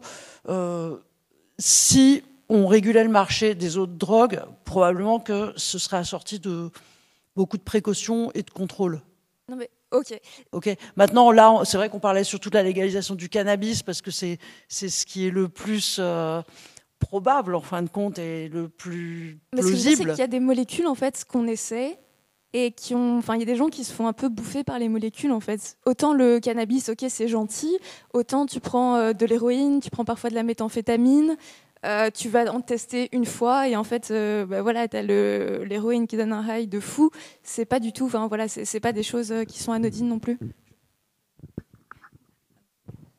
Non, non, vous, avez raison. hein, les- votre interrogation et vos craintes sont, légitimes. Moi, je, suis, un militant anti-tabac. Alors, ça peut paraître paradoxal, mais je suis. euh, Ah oui, oui, le, tabac, enfin, la nicotine, euh, pour, euh, c'est une drôle de molécule, la nicotine. Enfin, ça sert pas à grand chose. par contre, euh, on est vite addict, quoi. Euh, ce côté-là qui m'énerve euh, cer- cer- certainement. La lutte contre le tabac, ça fonctionne. La réglementation entourant euh, l'usage de nicotine fonctionne. Alors peut-être pas assez en France, malgré euh, qu'on soit un bon élève euh, considéré comme tel par l'OMS, parce qu'on a mis toutes les mesures en place proposées par la Convention 4 de lutte anti-tabac. Mais vous avez des pays comme l'Australie où les prévalences, depuis une vingtaine d'années, chutent. Vous avez des pays comme le Brésil où les prévalences chutent, alors même que le produit est largement disponible. Dit autrement, avec les régulations, les réglementations, les mesures de santé publique mises en œuvre, alors même que le produit est toujours légal, hein, eh bien, on arrive à faire diminuer les consommations et à prendre en charge les gens qui souhaitent arrêter par la suite, aussi, également. Donc, votre crainte, elle est légitime, mais l'histoire n'est pas, autour de l'illégalité ou de la légalité ou de la mise à disposition.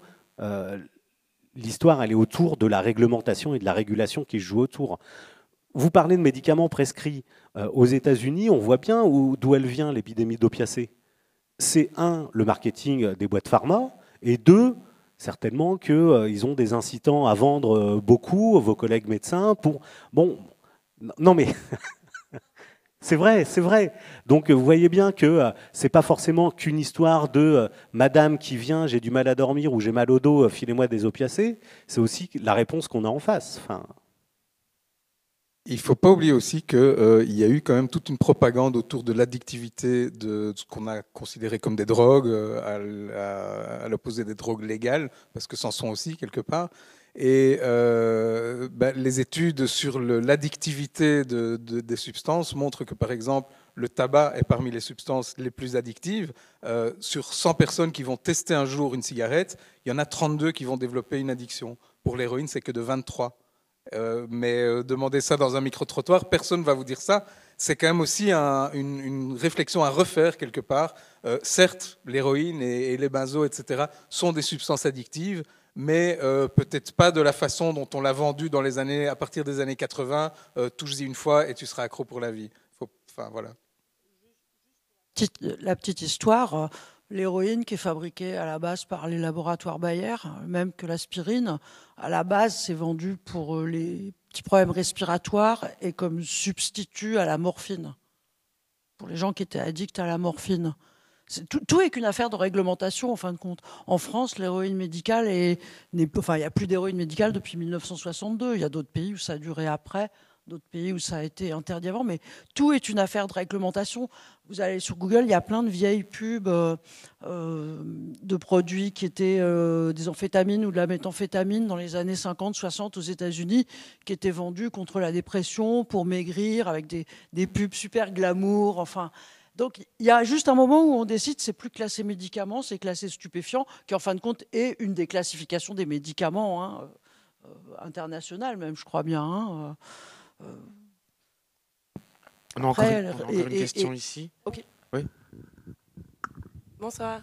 Euh, bah, Il y a plusieurs trucs qui m'ont un peu euh, remué, mais premièrement, oui, j'ai du mal à comprendre la position de- bah, d'être anti-tabac et en même temps de vouloir une, euh, bah, oui, que cette prohibition soit mise à fin, mais ça, c'est, je pense, à un débat qui serait beaucoup trop long, mais je ne vois pas à quel moment on peut décider de quel est, enfin, de tiens, ce plaisir-là, on peut l'accorder aux gens, mais celui-là, non, non. Ouais, bref, ça, je crois que le débat serait trop long.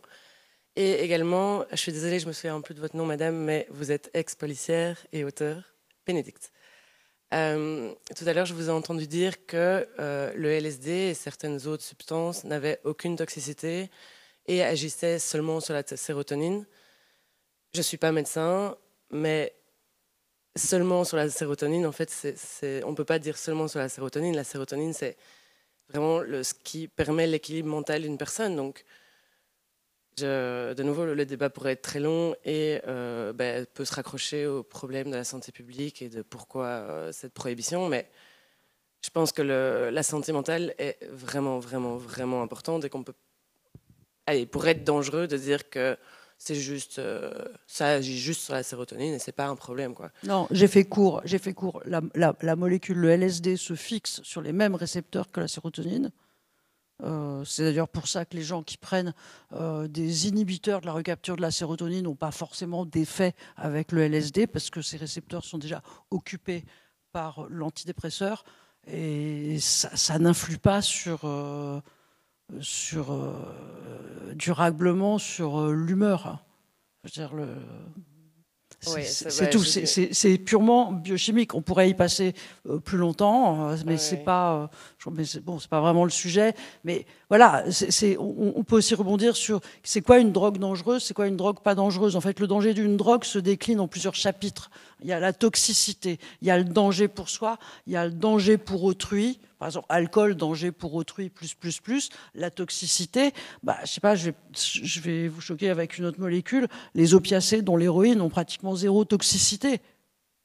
Ils sont pas toxiques ni pour le cerveau, ni pour le poumon, ni pour le cœur, contrairement par exemple à la cocaïne. Leur danger est ailleurs, c'est la dépendance et l'accoutumance. Et d'ailleurs, c'est pour ça que les opiacés sont beaucoup utilisés dans les hôpitaux, pour- dans, dans- dans la politique de gestion de la douleur, parce que c'est des, des médicaments qui sont peu toxiques, pour le, les, quasi pas toxiques pour les organes vitaux, qui sont compatibles à peu près avec tous les autres médicaments. Vous voyez, donc le, danger d'une drogue, c'est pas que la toxicité. Ah C'est- plein je- d'autres choses. Ah oui, je voulais pas dire ça. Je- comme je vous disais, le sujet est long, mais je vous ai entendu dire plutôt, euh, quand mademoiselle parlait du fentanyl, que ça restera un médicament. Mais donc là, vous décidez que ça restera un médicament, mais il est déjà dans les rues comme drogue dans beaucoup de pays. Donc, Non, mais le fentanyl, c'est déjà un médicament. Quand c'est utilisé à titre de drogue, c'est ce qu'on appelle le mésusage d'un médicament. Là-dessus, ça change rien. C'est oui, comme si, c'est comme si vous aviez de la, de dire la que ça ne codéine. deviendra pas une drogue dans le futur qui sera dans les rues et, et répandue.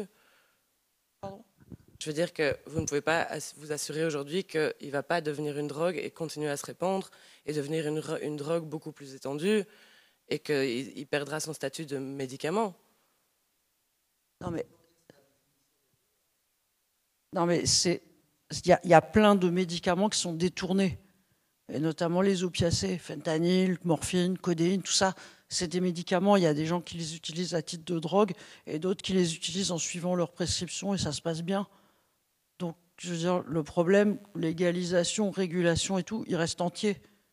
Tant, qu'il y a des gens qui feront n'importe quoi avec leur ordonnance, tramadol même, enfin, vous voyez, c'est.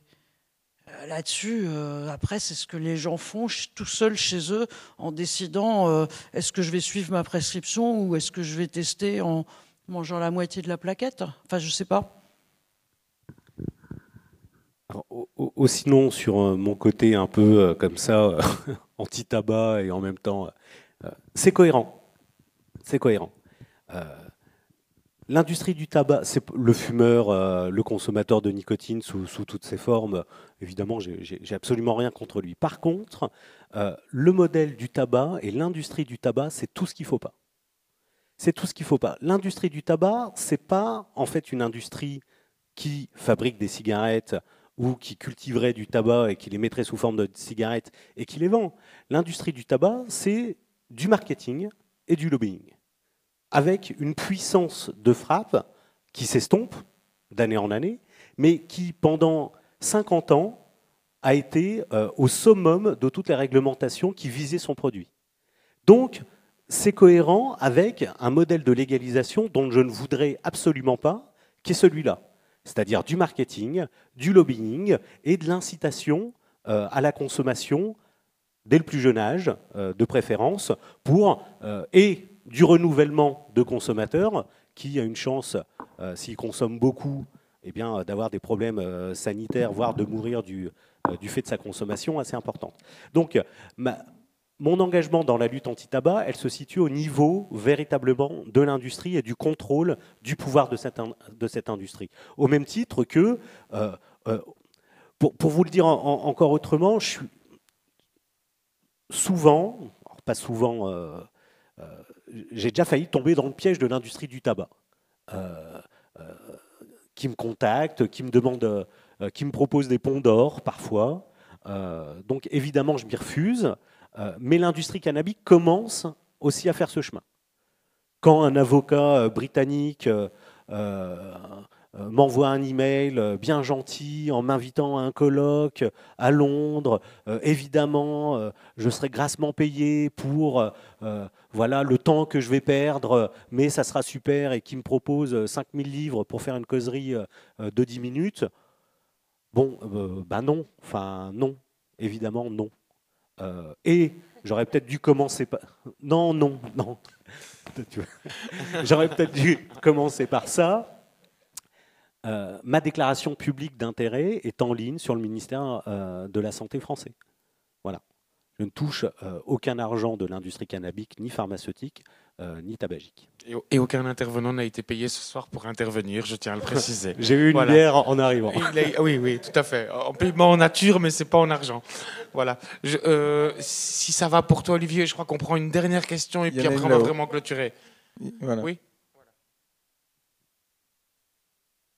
Bonsoir. Euh, moi, j'avais une question sur les Pays-Bas, en fait. Euh, comment ils se positionnent? Parce que pour moi, ils étaient à l'avant-garde. Euh, enfin, ils se sont un peu arrêtés, entre guillemets, à mi-chemin. Donc, comment ils se positionnent par rapport au cannabis et comment ils ont géré leur histoire? Et ce que j'avais entendu, c'est qu'en fait, ils avaient aussi, du coup, euh, amené par ricochet justement tout cet argent de la cocaïne qui euh, devient, euh, qui, commence à grainer en fait l'État hollandais et qu'ils n'arrivent plus très bien à le gérer. Donc je voulais savoir si c'était le cas ou pas, un peu comme le port de Anvers en fait. Mm. Alors moi je peux répondre, en tout cas par rapport au cannabis, je crois que la cocaïne c'est un peu le même ça partout en Europe. Alors assez étonnamment, la loi hollandaise est pratiquement la même que la loi belge. Euh, à savoir qu'elle incrimine aussi euh, tous les comportements qui euh, entourent l'usage. En revanche, il y a un principe de tolérance qui est inscrit dans des circulaires, comme ici en Belgique, mais les circulaires sont vraiment bien respectés en Hollande. Donc les parquets respectent les circulaires à la lettre et donc on a cette tolérance concernant les, coffee shops, l'approvisionnement dans les coffee shops. Pour le reste, ils s'approvisionnent sur les marchés illégaux. Hein. Moi, j'avais posé la question à un tenancier de coffee shop, mais où vous approvisionnez? Ah ben, Ça dépend un petit peu des arrivages. Et par exemple, en été, on n'a plus beaucoup de cannabis euh, qui vient du Maroc parce qu'ils sont tous en vacances. Et donc, en fait, c'est assez étonnant comme politique, mais euh, euh, ça reste des... Enfin, les, coffee shops doivent s'approvisionner sur, sur des marchés illégaux. Mais donc, ce n'est pas une légalisation. On se méprend souvent là-dessus c'est pas une la Hollande n'a pas légalisé. Non, la Hollande n'a pas légalisé, n'a pas réglementé, euh, donc n'a pas pris en charge le marché relatif aux drogues. Et c'est juste une tolérance par rapport au comportement qui entoure euh, l'usage de cannabis. Et par rapport à la cocaïne, ben, je crois que c'est un petit peu le même constat euh, partout en Europe. la cocaïne arrive par grande quantité les prix se démocratisent. Hein. Tu, parlais du phénomène euh, Uber. Euh, ben oui, maintenant, il suffit euh, d'appeler Uber pour avoir un, gramme de cocaïne. Je crois qu'il tourne autour de 20 euros, si je me trompe pour le moment, alors qu'il n'y a pas si longtemps de ça, c'était encore 50 euros. Et je ne sais pas on dit beaucoup plus par rapport à la cocaïne. Je sais pas si. Je pense que c'est justement le, problème un peu de la Hollande, c'est que la production reste aux mains des mafias et euh, tant qu'on y est, ben, si on peut faire du cannabis et de la cocaïne, etc., euh, prendre euh, tout ça dans le même business. Initialement, le, but était que le consommateur n'entre pas ne doive pas aller chercher son cannabis dans la rue et donc n'entre pas en, en, contact avec des vendeurs d'autres substances. Et effectivement, ce n'est pas le cas, mais ça se fait à un échelon plus haut. Les producteurs sont les mêmes pour le le, cannabis et la cocaïne. Et donc, il y a eu un développement énorme de, des mafias, enfin, ou de la criminalité organisée, euh, y compris euh, par rapport à la cocaïne. Voilà. Je pense que c'était la dernière question. Je vais laisser à Christine le mot de la fin. Euh, tu voulais juste vous prendre encore une petite minute en fait parce que je voulais rendre hommage à une grande dame qui est décédée aujourd'hui, qui est en l'occurrence Micheline Rouland, euh, qui était psychiatre et criminologue, ce qui est déjà quand même un, duo assez, assez étonnant. Et euh, Micheline Roulant a créé la liaison antiprohibitionniste, qui est une ASBL belge, qui euh, milite pour mettre en place des politiques euh, alternatives à la prohibition. Vous pouvez aller voir, euh, il y, a, un site internet. Et donc, pour la petite histoire, en fait, Micheline avait été approchée dans les années 80 par le Parti radical italien pour qu'elle se présente sur une liste européenne, pour créer une liste pour, pour mettre fin à la prohibition. Finalement, ils n'ont pas eu assez de signatures, donc ça ne s'est pas fait. Mais elle a créé une liste en Belgique au Parlement bruxellois, une liste qui a remporté pas mal de succès. Et puis, je, je ne connais pas la fin de l'histoire, mais finalement, ils n'ont pas pu siéger. Et donc, du coup, elle a créé en 1989 la, la liaison anti-prohibitionniste. Voilà, je voulais, voulais vraiment lui rendre hommage aujourd'hui. Merci Christine, merci euh, à nos trois intervenants et intervenantes. Merci à vous le public et euh, bah, rendez-vous pour d'autres débats, concerts, tout ça. Merci à, toi, Merci à moi.